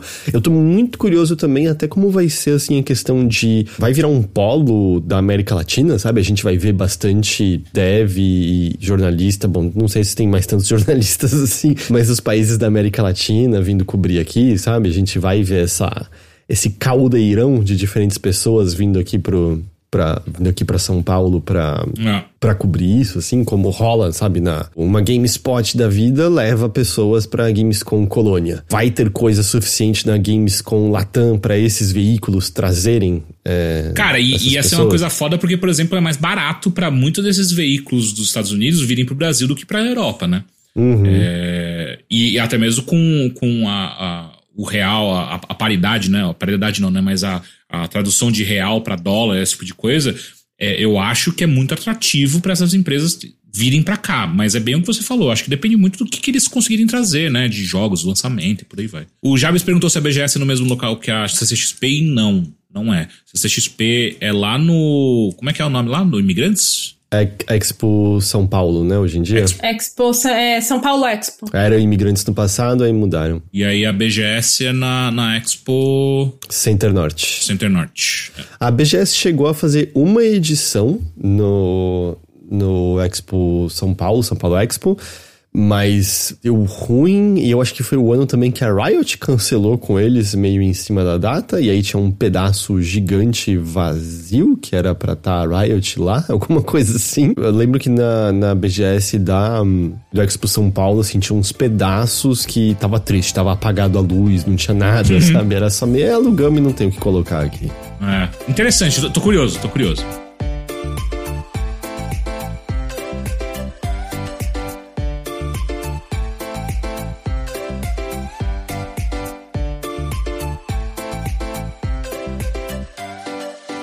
Mas, como sempre, tá? Isso aqui é uma lista ultra diminuta. Ah, normalmente o que já tá no papel a essa altura são as coisas que a gente, né, tá. É mais mainstream, é mais conhecido, ou mesmo indie, são aquelas coisas que tem um pouco mais de dinheiro. Então, de maneira nenhuma, é para ser uma. Como se diz, uma coisa que completa. E também é, é um ano, como é normal nessa época, a gente só saber das coisas dos três primeiros meses, praticamente. Esse ano tá um pouco até mais forte, esse caso, assim, que até março lotado. Passou março, é só grilo cantando. Eu acho que a primeira grande coisa que tá todo mundo animado, eu acho que os reviews devem aparecer logo mais, é o Prince of Persia The Lost Crown, o Metroidvania uhum. do Prince of Persia. Joguei um pouco no BGS, gostei muito. Não deu tempo de falar nos últimos Mothership, mas eu joguei três horas dele. Caralho, você jogou um montão. E... Sim, teve uma, uma prévia dele, né, que a Ubisoft convidou e tal, eu joguei lá em nome do Tech Masters, e eu joguei três horas, as três horas iniciais do game, e eu achei do caralho. Eu, tô, eu gostei muito de tudo que eu vi, muito, muito, muito mesmo. Então estou assim muito ansiosa para jogar o jogo completo quando ele sair. E então daqui a poucos poucos dias, mas é o pessoal tá bem bem animado. Eu acho que a primeira coisa assim que começa o ano com animado, as pessoas querendo ver. No dia 19, eu coloquei aqui imediatamente eu lendo, tipo, por que eu coloquei? O que é, eu achei Por que você colocou isso? Não tem porquê, não, não, nem. eu coloquei o Another Code Recollection, que é aquela compilação do Trace Memory 1 e 2 que saiu pra DS. Não, isso aí tudo bem. O outro que não. tá, já já estava falando porque eu marquei ali The Last of Us Parte 2 Remastered. É, ele vai estar tá aí, dia 19. Alguém quer se submeter a ele de novo? Não? Eu, eu quero jogar de novo. Sério mesmo? Nossa, vai com Deus. Eu tô com vontade, cara. Tô com vontade de jogar todos. É, o, o, tu, tudo todos de os The Last of Us. É, não, é porque tem o DLC também, né? O. Ah, mas hoje em dia ele é parte do, do jogo principal, basicamente. Ah, é? Já tá dentro já? Eu não sei se você acessa de outra parte do menu ou se dá para acessar naturalmente dentro do jogo. Não tenho certeza agora. Mas jogos são dois. Remasterizados tem três ou quatro. Mas jogos Quero são jogar todos. Dois. Eu vou jogar primeiro os originais, depois os remastered. Nossa, se você. Nossa, vai com Deus. Se você fizer isso na ordem, você vai jogar Last of Us original de PS3. Uhum. Aí você vai jogar o Last of Us remasterizado de PS4. Aí você joga The Last of Us Parte 2. Aí você joga The Last of Us Parte 1 remasterizado e aí você joga The Last of Us Parte 2 remasterizado. E sabia que, que quem joga nessa ordem certinha libera o multiplayer? no final você libera o multiplayer, você pode jogar. É por isso que ninguém jogou ainda. Nem fodendo, uh... nem fodendo. ah, você tem que jogar no PC também, o Luiz lembrou. É verdade, é. não pode ser só no Playstation.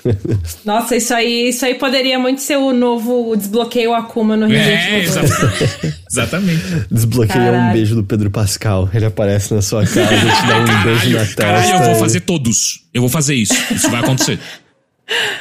Dia 26 desse mês também, aquele jogo para começar a jogar e terminar lá para dezembro, que é Like a Dragon Infinite Wealth. Não entendo o que as pessoas estão vendo nesse jogo, mas beleza, vamos aí. Ah, o Ichiban é maravilhoso, é a... a Você jogou o Like a Dragon, o 7? Não, não é a questão Like a Dragon, não é, não é Like a Dragon. É, o que eu achei esquisito é que é tipo, meu, é, é meio que um, um, um Como é que chama?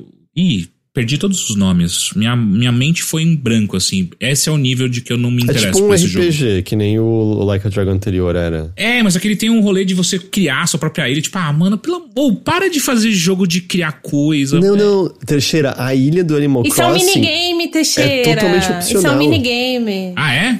É, é. Não é obrigatório, isso é um minigame. Todos, todos os Like a Dragon, eles têm, incluindo os, os Yakuzas, né? Todos eles têm minigames, assim, pra você perder muitas horas se você tiver realmente investido. O jogo do cabaré que o diga. É, mas o, o- E aí, o, o do Infinity Wealth, o, o- tem vários minigames de novo, só que o, o destaque de minigames vai ser esse de você criar sua ilha lá. É. é. Fazer um Animal Crossing dentro do, do Infinity Wealth. Mas, tipo, o jogo principal ainda é um RPG, com uma história maior, combate Sim. por turno e coisas assim. Mesmo no Like a Dragon anterior, tinha um negócio de gerenciar o negocinho, né? Os negócios de uma família. É, no 6 você tem um minigame de, tipo, briga de rua, que é meio estratégia em tempo real e coisas assim. O 5, eu acho o 5 subestimadíssimo, porque tem toda uma parada de você gerenciar a carreira de idol da Haruka. E é incrível, tá? Incrível. Ah, o Like a Dragon Teixeira tinha. Eu, eu, eu não sei, lembro agora se é isso que o Gustark tá falando, que era um minigame de Pokémon, só que com sem teto. Porque no Like a Dragon Que? tinha um, lance, tinha um lance de procurar por pessoas específicas esquisitas, e o, a primeira que se encontrava era o Mago do Mijo, e o poder dele era mijar nas pessoas. Cara, eu vou te falar assim, eu prefiro não jogar um jogo que vai contra o tribunal de Aya, saca? Eu não sei se é uma boa ideia. Piss Wizard, Teixeira. Teixeira, mas assim, na moral, é um jogo que, assim, se você abrir seu coração, eu acho que você ia curtir demais, assim, porque é viajadíssimo, cara. Eu de verdade acho que eu perdi isso. Tipo, eu acho que eu perdi. Eu, eu deveria ter, ter sido apresentado à série Yakuza e Like a Dragon quando eu tinha, sei lá, 16 anos e eu perdi isso, então não tem mais o que fazer. Nada a ver, pô. Eu comecei, eu comecei a jogar na, na época do 6. Quando o 6 lançou, eu joguei o 6, aí eu fui jogar todos os outros, e aí eu não me arrependi. Foi a melhor coisa que eu fiz. 90% do acidente começou no zero. Tá tudo bem, assim. é, começou Verdade. a jogar ontem o Yakuza. Então, se todo mundo pular da, pessoal. da- da- do negócio, vai pular também. Da, da- Lógico, da algum motivo tem pra todo mundo tá fazendo isso. Ainda mais se for um- uma piscininha gostosa lá embaixo. Fevereiro. Ah, não, mentira, dia 26. Fevereiro. Eu pu- pulei um no dia 26 de janeiro. Pulou tem o que eu quero jogar, Oh. caralho. O Ah, o Tekken, né? Tekken Pode crer. 8. Vocês viram o vídeo com o Brian Cox falando a história do jogo? Não vi! Eu não vi porque eu não, não assisti Succession, então não tem apelo pra mim. Porra, eu preciso assistir. Basicamente é, um, é o Brian Cox recontando a história dos, dos três. É, dos três da família, né? O Heihachi, o, o Kazuya e o. O pai, e o, o pai, o filho e o avô. E né? aí ele falando com a entonação séria dele sobre o. o e é gene- oficial, que delícia. É oficial, é oficial. É E oficial. eles 100% só chamaram porque envolve pais arremessando filhos em vulcões e montanhas, entendeu? E é maravilhoso porque Pera, o Brian isso Cox. acontece em Succession? Não, não, isso acontece em Tekken. Mas simboli Não, simbolicamente acontece em Succession. É, o Logan Roy faria Caralho. numa Nice, assim, Uhum, o que o. uhum. é, então, assim, e eu, e eu acho que uma coisa é, é duplamente interessante, porque o Brian Cox é aquele tipo de ator shakespeariano, saca? Então ele deve ter recebido esse roteiro e ficado tipo, quanto que eles vão pagar mesmo? Tá bom, vai, eu faço. Vamos. E ele matou, matou num dia, né? Sem É, é, não, porra, é dois takes, tá ligado? Assim, os nomes estão com as pronúncias impecáveis e a seriedade quando ele fala. E assim ele jogou seu filho porque ele tinha o gene do demônio. Mas o que é o gene do demônio? E aí é o Brian Cox explicando o que, que é. ok, você me convenceu, eu vou ver esse vídeo. Caralho. É, é um bom resumo do. Eu não tinha a menor ideia que a trama de Tekken tá no ponto que o pai do Jin tá, tipo, dominando o mundo tecnológico. Ah, é? Nossa. Mano, é, é lou- a história tá num patamar que eu não tinha. Eu achei que ainda era o campeonato do Iron Fist, tá ligado? Sei lá. não, o bagulho foi embora, foi embora. Mas a- a- o Brian Cox é só focado nos, no- nos três protagonistas que tem o, de- o gene de demônio. Não, não fala de outros personagens ali, não. justo, justo, justo. Fevereiro, a gente abre no dia 2 com Persona 3 Reload. Estará no Game Pass também, então tá ali pra, pra jogar no lançamento. Energia aqui, ó. Essa sim, né? cima. Essa sim. No mesmo dia, enquanto eu e já já estaremos jogando Persona 3 Reload, Caio Teixeira estará jogando. Por que eu? Por que, que eu tenho que me fuder? Você gosta de Persona? Não. Então pronto, você joga Esquadrão Ah, Suicida. então você vai e- jogar Mas eu, eu não posso estar É. jogando Tekken enquanto você- alguém joga essa merda Suicide Squad? Não, você tem que contar pra gente Você vai ser a pessoa que, que vai ter esse fardo, Teixeira. Tá bom, tá bom, tá bom. Você, você podia ter escolhido o Infinity Wealth, mas não. Ainda, agora você vai. Não. E, e eu, eu já li todos os spoilers que vazaram do Esquadrão Suicida. Eu não tenho mais como ser impactado pela história. Tem que ser você, Teixeira. Tô imune, tô imune à história. de- de- a grande história que deve ter Suicide Squad, né? De- Tá imune. Nossa, né? Uau. Olha, se o que vazou e eu li tá co- estiver correto, não parece bom, mas não parece muito Você jura? Bom. hora. Eu juro. Vai ser legal, vai ser legal. Dia 8 de fevereiro, Helldivers 2, que... Eu, eu não vi absolutamente nada desse jogo. Eu só joguei o primeiro e gostei muito. E eu tô curioso. de Helldivers Te 2. dizer que eu não sou o maior fã do mundo da mudança da perspectiva pra terceira pessoa, em vez de Que? ficar mais... Mudou a de- perspectiva? É, terceira pessoa, o Helldivers 2. Mano, como assim, cara? Era mó legal ver tudo de cima. É, né? Eu sinto que dá um. Fica meio genérico Porra. botar a câmera ali mais perto e tal. Não, não sou o maior fã do mundo dessa, dessa mudança, não. Ah, nada a ver. Isso é cara de executivo, viu? Executivo. Porque eu acho que é no sentido de é mais fácil você ter financiamento pro seu jogo se você disser. Ele é terceira pessoa em cima do ombro, que nem Resident Evil e God of War. Em vez de você falar, é um jogo visto de cima que nem um jogo de estratégia, mas não é um jogo. Entende? Tipo, eu acho que isso É, determina aí também tem muita coisa. Vampire Survivors, tá ligado? Imagina Vampire Survivors em terceira pessoa. Ah, mas tá aí, tipo, Vampire Survivors nunca aconteceria se não fosse um maluco fazendo do jeitinho dele ali, sabe? Nunca. é, então, nunca, tem que ser um nunca. maluco no Helldivers também. Enfim, foda-se. É, né? é só, é, só, é só você ver o Little, o Little Company. Foi basicamente feito por uma só pessoa e é um sucesso tremendo. Hum. Nunca que uma empresa é, AAA financiaria uma ideia daquela, sabe? Nunca, Uhum. nunca, nunca. E Homem que Grita Cachorro falou: Risk of Rain mudou a perspectiva do 1 pro 2 e foi um grande avanço. Vou dar uma chance. Cara, é, Eu não gosto do 2, hein? Eu gosto mais exato. do 1. Pra mim, o 2 matou tudo É. que eu gostava do Risk Eu of gostava. Rain. O 1, Risk of Rain 1 é muito foda. Eu gosto tanto da leitura ambiente que eu É. tenho, sabe? Tipo, tá vindo aqui e tal. Eu não consegui ver graça nenhuma no 2. E eu sei que a galera ama. Eu, eu joguei tipo umas 3 horas do 2 e achei um lixo. Eu falei, ah, não. Tô ligado que a galera ama, ama, ama. Eu, tipo, eu não consegui achar nada interessante no 2. Mas é normal, Mas, né? é, As pessoas estão erradas, né? Acontece. É, deixa, eu- deixa eu abrir aqui o microfone pra ver se alguém quer falar que a gente tá errado. não, não? Ninguém? Não, então é isso. Essa é a que diferença tá de ser o nosso podcast e não o podcast de vocês. Dia 13 saiu Banishers Ghost of New Eden, que é um nome ruim. Então, é o da Don't Nod, que é o casal de caçador de fantasma, e aí ela morre e vira um espírito que acompanha ele. Ah, pode crer, pode crer, pode crer. Eu lembro. A gente viu numa Games. A gente viu em algum lugar, numa E3, talvez? Apareceu nos eventos aí, e, e assim, é a Don't Nod, eu não acho que a Don't Nod acerta sempre, mas, tipo, eu tô curioso por conta da premissa desse, é, desse daí.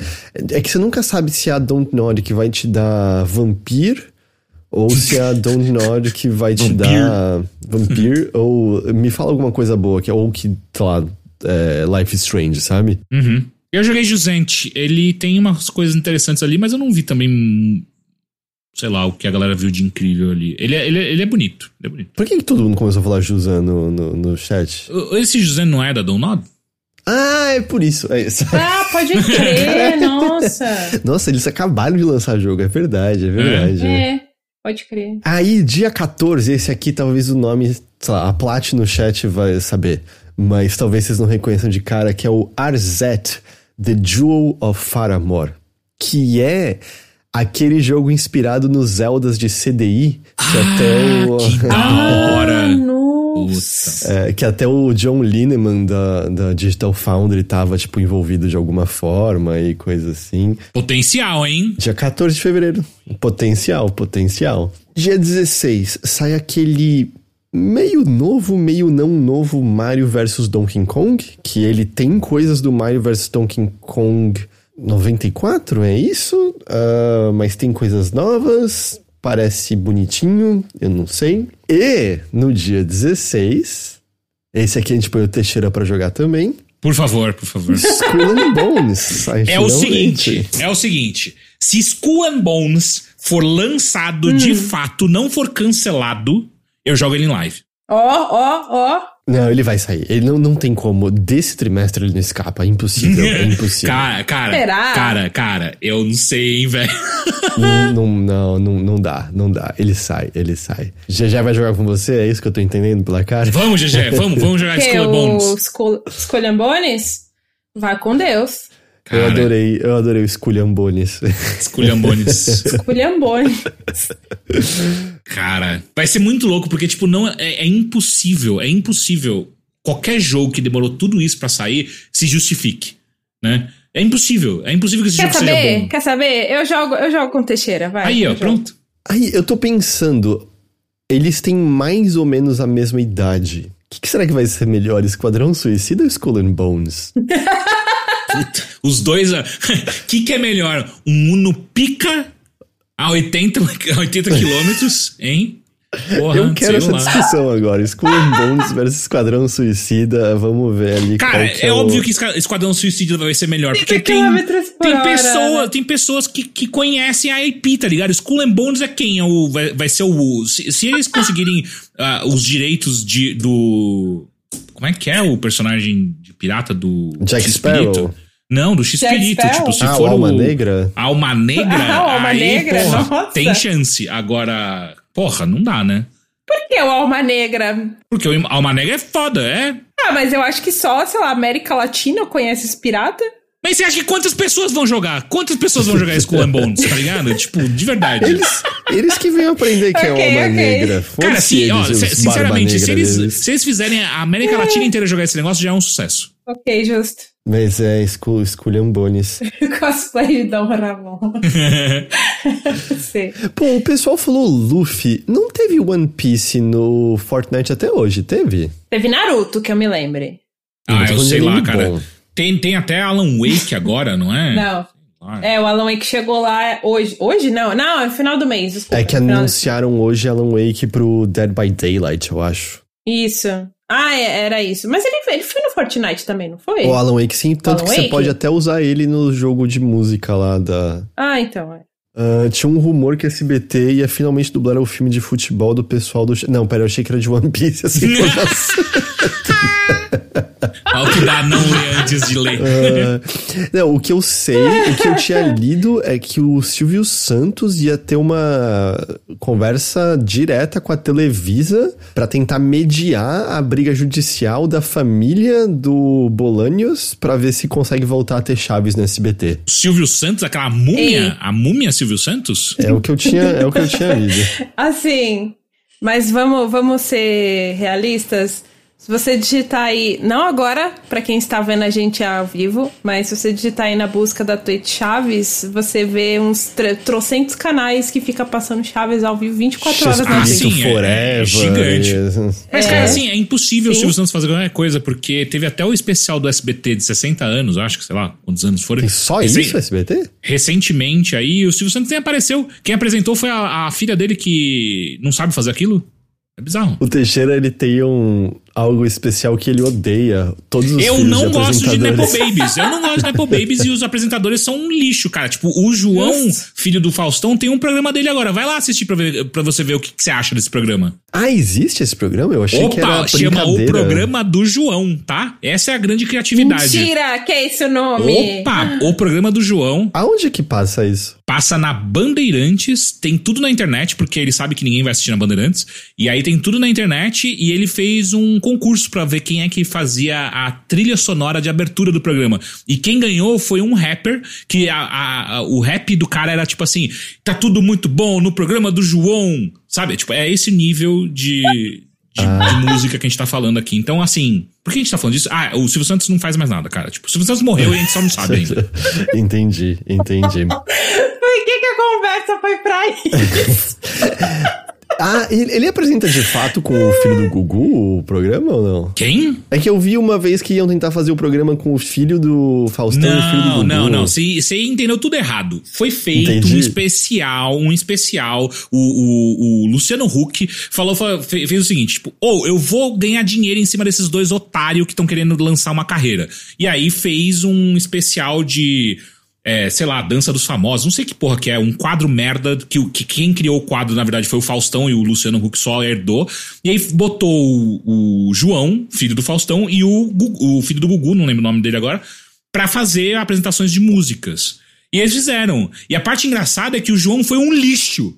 E ele tem um programa. E o, e o filho do Gugu, que não sabe apresentar, não sabe nem segurar um microfone, foi incrível. E o cara não tem um programa. Então vai entender. Isso que aconteceu. Foi só uma, um quadro. Não foi Entendi, um. obrigado, obrigado. Eu não, eu não sabia dos detalhes. Pera, o nome do filho do Gugu chama Gigi? Não, não lembro o nome. Mas infelizmente não é Gigi. Ele perdeu uma grande chance aí.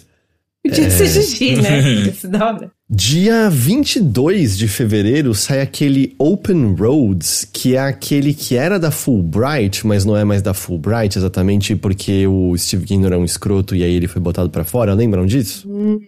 Não lembro, Sim. não. É, o, o- o Steve Gaynor era o cara do. Lembrei, lembrei. Agora Gone que eu vi o- a cara do jogo, eu lembrei. lembrei, lembrei. é, do Gone Home e, e tal. E a- o estúdio resolveu continuar sem ele, então. Vamos ver, eu fico assim, mas vamos ver. Pacific Drive é um que também há uns anos mostraram que é. Tá acontecendo alguma coisa estranha, uma invasão alienígena, uma invasão sei lá do que, e é você de carro tentando atravessar um cenário que aparentemente faz de tudo pra poder te matar. Hum, legal. Saíram umas prévias dele hoje, Ah, né? é? Eu achei interessante. Sim, Nossa, não, eu não sabia. E aí, falaram que. Qual é que é do Tá jogo? legal? Eu vi e parece bem interessante, assim, mas eu, eu, né, quero jogar. Fiquei, fiquei interessada no que eu li. 27 de fevereiro é a primeira vez em não sei quanto tempo que vai sair oficialmente no Ocidente e é também pela primeira vez que tem um novo jogo da série tem uns bons anos, que é um novo Shiren the Wanderer, que é The Mystery Dungeon of Serpent Coil Island. Cara, você falou shit in the Wanderer. Eu fiquei, cara, shit in the Wanderer? Vai cagar no Wanderer? Shiren, S-H-I-R-E-N. Ele Nossa, eu não conheço isso. Então, ele é um roguelike mais tradicional, é desses quando Vou você jogar. morre, você jogar. não, então, é tra- não é light, é like. Você morre, você perde tudo, você perde todas as suas Não armas, jogar. você perde seu Ih, nível, não você perde você só tem o seu conhecimento como, como jogador. Que não vale nada, né? Ele é parte da Mystery Dungeon, sabe? Que até teve Pokémon depois de Mystery Dungeon, que, se eu não tô enganado, Mystery Dungeon nasce como um spin-off de Dragon Quest 4, eu acho. Tem algum- todo esse, tem esse rolê aí. Ó, eu achei bacana o visual porque ele me lembrou Goemon. Vocês jogaram Goemon alguma vez na vida? Pô, tem, tem um sucessor espiritual de Goemon que o pessoal tava elogiando muito, que saiu tipo em dezembro, GG. Que estavam. Uau! É, chat, vocês lembram o nome desse Goemon-like pra, pra falar pra GG? O, o Shiren, eu acho que o que eu tô animado é que.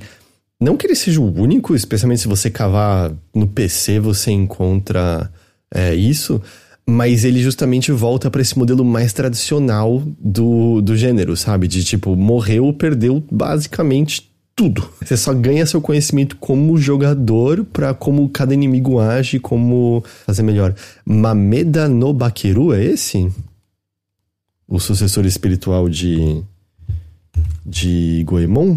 Goemon. Ah, Plash falou Otogi Katsugeki Mameda no Bakeru Oracle Sayataro no Sainan especificamente. Pô, o Goemon era mó legal, eu gostava. Agora que eu vi uma imagem dele, eu Goemon era da hora, velho. Porra, Goemon eu muito gostava foda. muito de jogar no dos do Nintendo 64. É, era muito engraçado uh, Ah. aquele ali. Pera, mas lançou? Eu não tô achando Ou vai sair. lugar nenhum pra comprar. Não, a Plat jogou. Lançou só Tô no Japão. Lançou só comprar. no Japão, segundo o Icaro Ah, Cruz. É isso, ah. é isso. Mas enfim, Shiren the Wanderer, Mystery Dungeon of Serpent Coil Island no dia 27. Tô curioso pra, pra essa volta mais, mais, tipo, do Shiren, mais tradicional. Dia 29, Final Fantasy VII Rebirth. Esse aí vai dar o que falar, né? Eu só vou jogar depois, né? Eu não tô com meu PlayStation aqui, então eu só jogo quando eu voltar. Pera, mas você volta quando? Março? Metade de março. Caralho, vai ficar muito tempo aí, hein? E Março, no dia 5, sai do Early Access The Outlast Trials, que eu fui ver. As críticas são extremamente positivas no, É no Steam. Eu achei que. Eu não sei se no começo estava mais negativo, o que que era, mas estava extremamente positivo. Rebirth sai pra quais plataformas? Só PS5, né? Só PS5. É, só PS5. É Por enquanto só PlayStation 5, né? Eu imagino que depois ele deva sair pra PC, que nem aconteceu com o remake. Mas foi tipo um ano, não foi pra sair? Foi, sim. E tá preso na Epic Games Store, menos não um tá? ano. Até hoje? Sim. Que aliás é eu, eu aquele espanto, eu mencionei acho que aqui no podcast, mas a série basicamente inteira de Kingdom Hearts está no PC, só que tá no Epic Games, e aí eu sinto que a Tá na gente nunca lembra desse detalhe por conta disso. Dia 8 de março, Unicorn Overlord. Esse aí eu quero jogar, mas só porque é Atlas. Atlas e Vanillaware, Vanillaware, né? né? Tipo, eu acho engraçado o cara falando grossão de Unicorn Overlord, mas parece um jogo de estratégia ok, com um lance de fantasia Sim. meio esquisito que parece divertido, não sei. Tem, tem uma vibe meio, meio Fire Emblem, não tem? Só que ele, eu acho que ele é mais tempo real, não é a estratégia ou não? É? Não sei agora. Acho que sim. Eu, eu acho que sim. É que março já vai ser um mês meio complicado, né? Vai ter o, o Unicorn Overlord, aí depois, enfim, o Heitor vai falar os outros aí, mas vai ser um, um mês meio, meio puxado. Alone in the Dark, eu tô animado pra esse Alone Mano, in the Dark. que doideira Alone in the Dark voltar, mano. E com o Porra. David Harbour, tá ligado? E qual é a Aham. atriz que faz? Ah, pode crer! É a Jodie Comer, né? Eu acho que é, é. Que é a mina do Killing Eve, não é? Peraí. Não conheço essa mina. Que é essa mina? Ah, ela é muito foda. É? Jodie Comer. É a própria, é a Jodie Comer. Ela fez Killing Eve. Ela é fantástica em Killing Eve, nossa. Aí, dia 22, Dragon's Dogma 2 chega. Que eu é acho que isso. É sobre. Todo mundo tá bem animado jogo do ano, esse. jogo do ano. A Capcom vai ganhar jogo do ano, finalmente, com essa porra. Caralho, já cravou já aqui. Já é, é over ou got do ano, é isso que eu quero saber. Não, aí a gente vai ter que jogar primeiro pra saber. Porque, assim, no mesmo dia do Dragon's Dogma 2, sai um que talvez seja um forte candidato a Over ou GOT também, que é o Princess Peach Showtime, tá? Esse parece que tá foda mesmo, hein? Eu tô muito curioso. Meu receio, Eu também! meu receio é que ele seja voltado pra jogador mais novinho, tipo Kirby, o que assim, totalmente ok. Eu digo, é que o receio é que não é pra mim, entendeu? Se esse for o caso. Você não joga Kirby? Eu, eu fico entediado, eu acho um pouco sem desafio demais. E eu sei, todo mundo fala. Heitor, se você jogar mais o Forgotten Land, os últimos mundos são desafiadores. Mas pra eu chegar lá, eu tenho que passar os primeiros e aí eu fico tão com soninho que aí eu paro, parei. Que foi, já tá fazendo uma cara muito triste pra mim. Olha, já não basta o Twilight Princess, agora você me manda essa. eu não sei, eu, eu, eu fico com sono. Eu preciso de um pouquinho mais de desafio. Um pouquinho mais. Eu nem jogo, olha só. E você vê a ironia? Já já te odeia menos por conta disso. Aham. É porque eu dou menos chance de decepcionar. Ela só não espera nada de mim. Episódio sem deixar a GG triste, zero, é isso. Ah, e no dia 22 de março também tem aquele Rise of the Ronin, que eu não curioso. gostei muito do que apareceu no último evento, mas se é um ninja que anda de pipa, né? Não pode ser totalmente ruim. Porra, tem como dar errado. Inclusive, lembra do ninja de pipa do Sekiro, né? Que é assustador. Os, os Tengu, né? Os Tengu. É. Em abril, dia 23, sai o Eiyuden Chronicle 100 Heroes, que é o Finalmente, né? Sucessor do. Como é que é o nome? Suikoden, né? Suicoden, isso. É, também tô curioso, bonito, né? Gosto do visual da. Tá pra esse ano o remake do Dragon Quest 3 ou não? Tá, não tô sabendo de nada. É, se já era pra esse ano, não. E aí, curioso que assim, a outra data que eu tinha marcado salta pra setembro. Dia 9 sai o Space Marine 2, que foi adiado recentemente. Mas é claro, tem um monte de coisa que supostamente tá pra esse ano. A principal, Silk Song Cadê? 2023. Acontece ou não acontece? Cadê? Será que existe esse jogo? Será. Ah, não, não vai ser, não. Ia- eu ia você ia falar, falar que é o tipo, ah, será Drop que o Shadow Drop. Microsoft? Esse jogo existe? Queria. Eu vou fazer uma pergunta que parece absurda, mas. Cara, esse jogo existe? Ele existe, ele existe. Ele existe? Será? Ele existe, ele existe. Eu só não Sim. sei. se- Eu, ele existe, ele existe. Será? Sei? Ele existe ao mesmo tempo, ele não existe. É o jogo de Schrödinger. Chiron, Chiron, como é que é? Schrödinger. Schrödinger. Schrödinger. Também tá marcado supostamente para os primeiros trimestres desse ano The Alters, que é aquele jogo Parece legal pessoal de, jogo. de Frostpunk, certo? O que você tem vários clones de você mesmo e cada um começa a lutar pela, pela supremacia, sei lá, alguma coisa assim. Pelo que eu entendi, eles têm personalidades diferentes, né? E aí você vai mandar eles fazerem diferentes coisas, mas eu acho que eles podem te desobedecer eventualmente, coisas assim. A Valve, né? Ao que tudo indica, deve ser esse ano e eu. A galera animou, né? Porque eu lembro que quando a gente viu o, anúncio desse jogo, eu fiquei meio tipo, ah, ok, né? Sei lá, e. Sei lá, parece. A, a galera do chat do Discord do Overloader falou um montão desse jogo. Pensa o seguinte: é Obsidian, que normalmente tem a parte boa de narrativa, tem a parte legal de RPG, fazendo um RPG no estilo de Elder Scrolls, basicamente. Uhum. Então, assim, todo mundo fala que o melhor Fallout foi o que a Obsidian fez. então, às vezes, o Avald vai ser o melhor Elder Scrolls até hoje, eu não sei. Pode. É uma, sempre uma possibilidade. Eu acho que ele deve ganhar data no, devel no Developers Direct, inclusive. Quando a gente viu o trailer, eu achei ele meio feio. Uhum. Acho que diante até do que a gente tava falando, é um feio que eu aceito. Tipo, eu não tô ali pra isso necessariamente. Tipo, o que vai ser legal vai ser a narrativa, o que você faz naquele mundo, sabe? Dane-se ele ser tão bonito assim ou não. E, e eu acho que Obsidian também faz uma coisa boa que os jogos não são tão gigantes assim.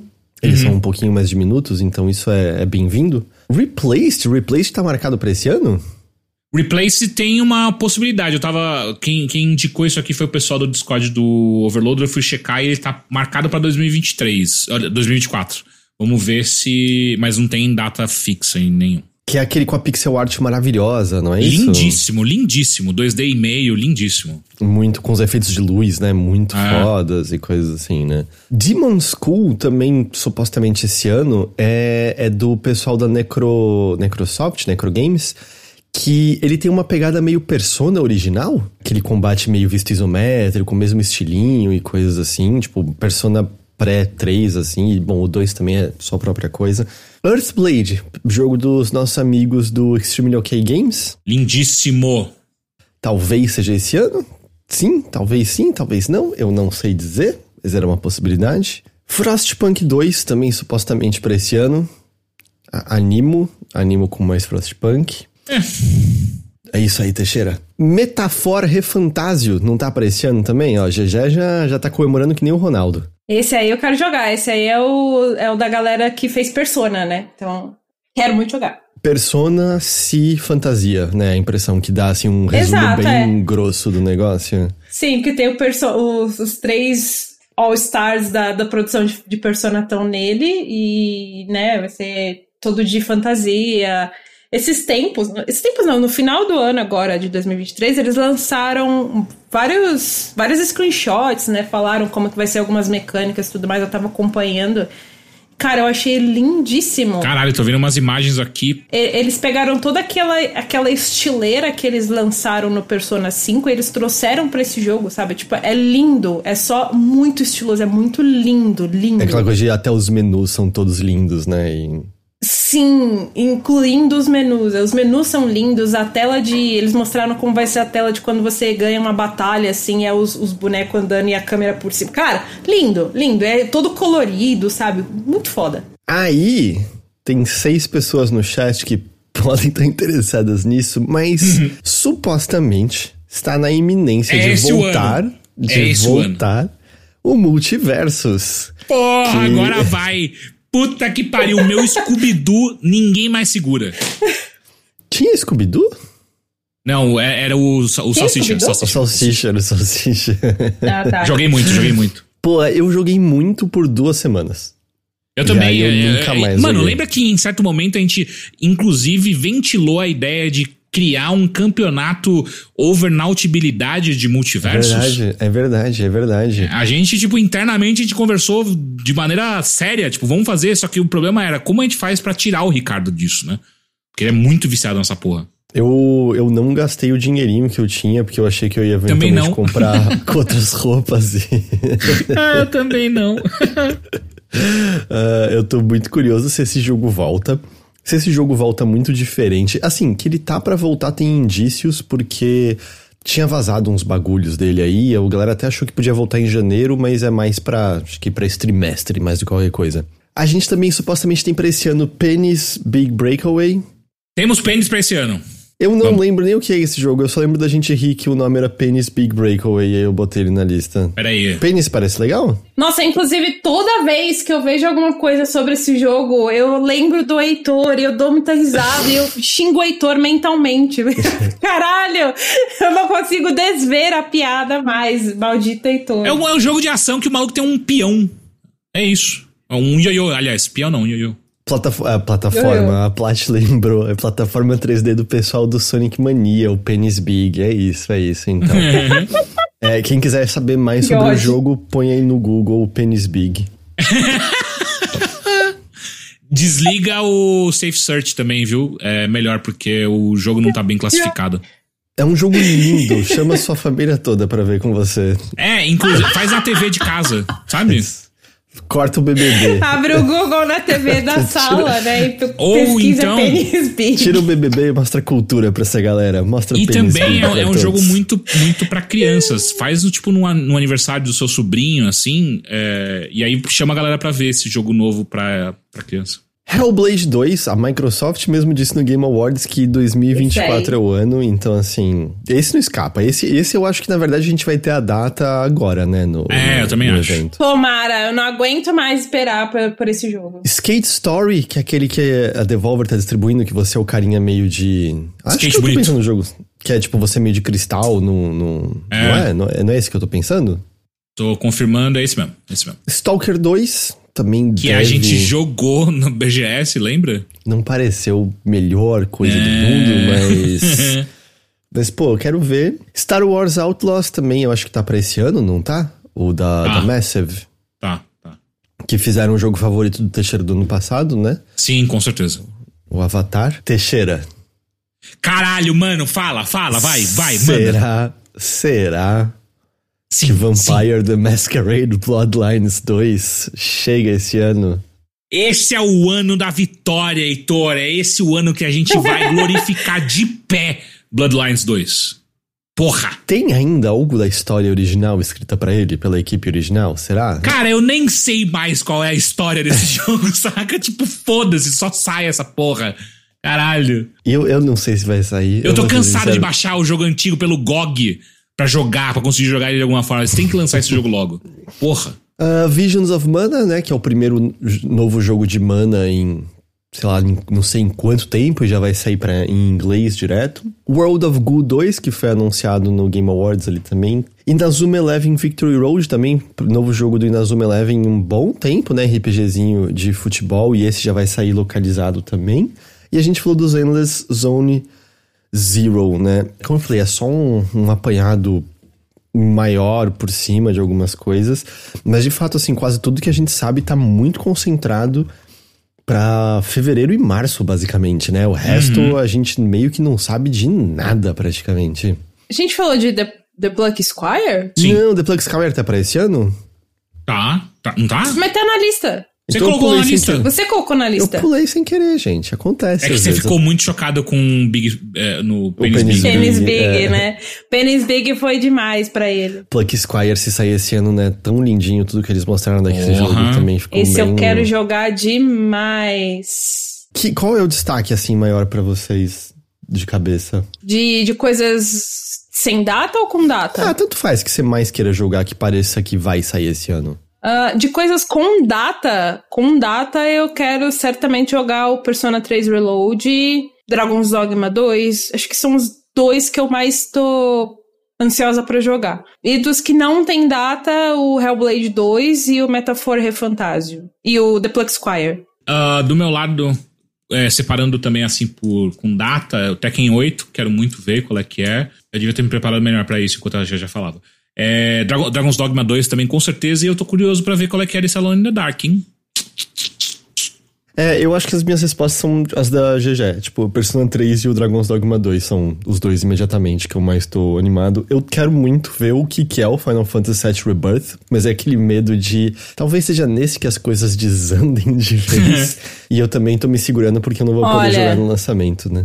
Eu tenho absoluta certeza que alguma coisa vai desandar, porque, né, é, é o que esperamos de Tetsuya Nomura. Mas ele tá mais afastado agora, não tá? Ele não é o, a mente criativa desse, da, da continuação, é? Ele não tava mais envolvido só Mas no... ele ainda está lá, Heitor. Ele pode não estar diretamente envolvido, mas ele está lá. É, então o meu receio é que de repente seja um jogo mais interessado em explicar as mecânicas de funcionamento de por que, que as coisas estão acontecendo em vez de deixar os temas se desenvolverem, que para mim é o grande problema, sei lá, quando o Tetsuya Nomura tá envolvido.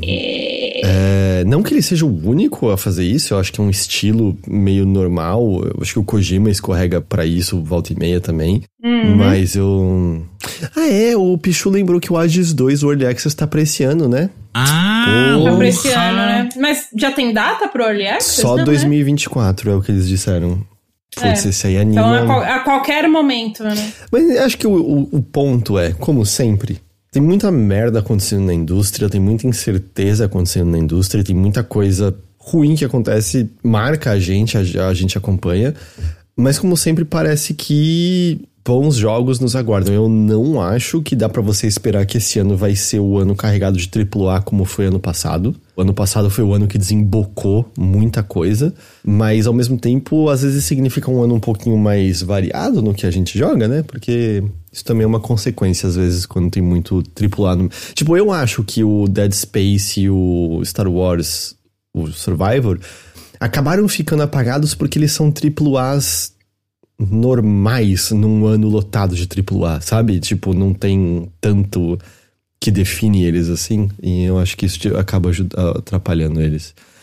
Ah, mas eu, eu acho que é isso. Eu acho que é isso que a gente tem de destaques pra começar a pensar esse ano de 2024 aqui nosso, Porra. Acho que sim. né? Sim. Bastante coisa, hein? Lembrando que ano passado a gente teve um montão de surpresa logo no começo do ano também, né? Então vai saber aparece por aí. E, como eu tinha botado o vídeo sem querer aqui, o Teixeira falou, né? A gente também. Foi basicamente no começo desse ano, né?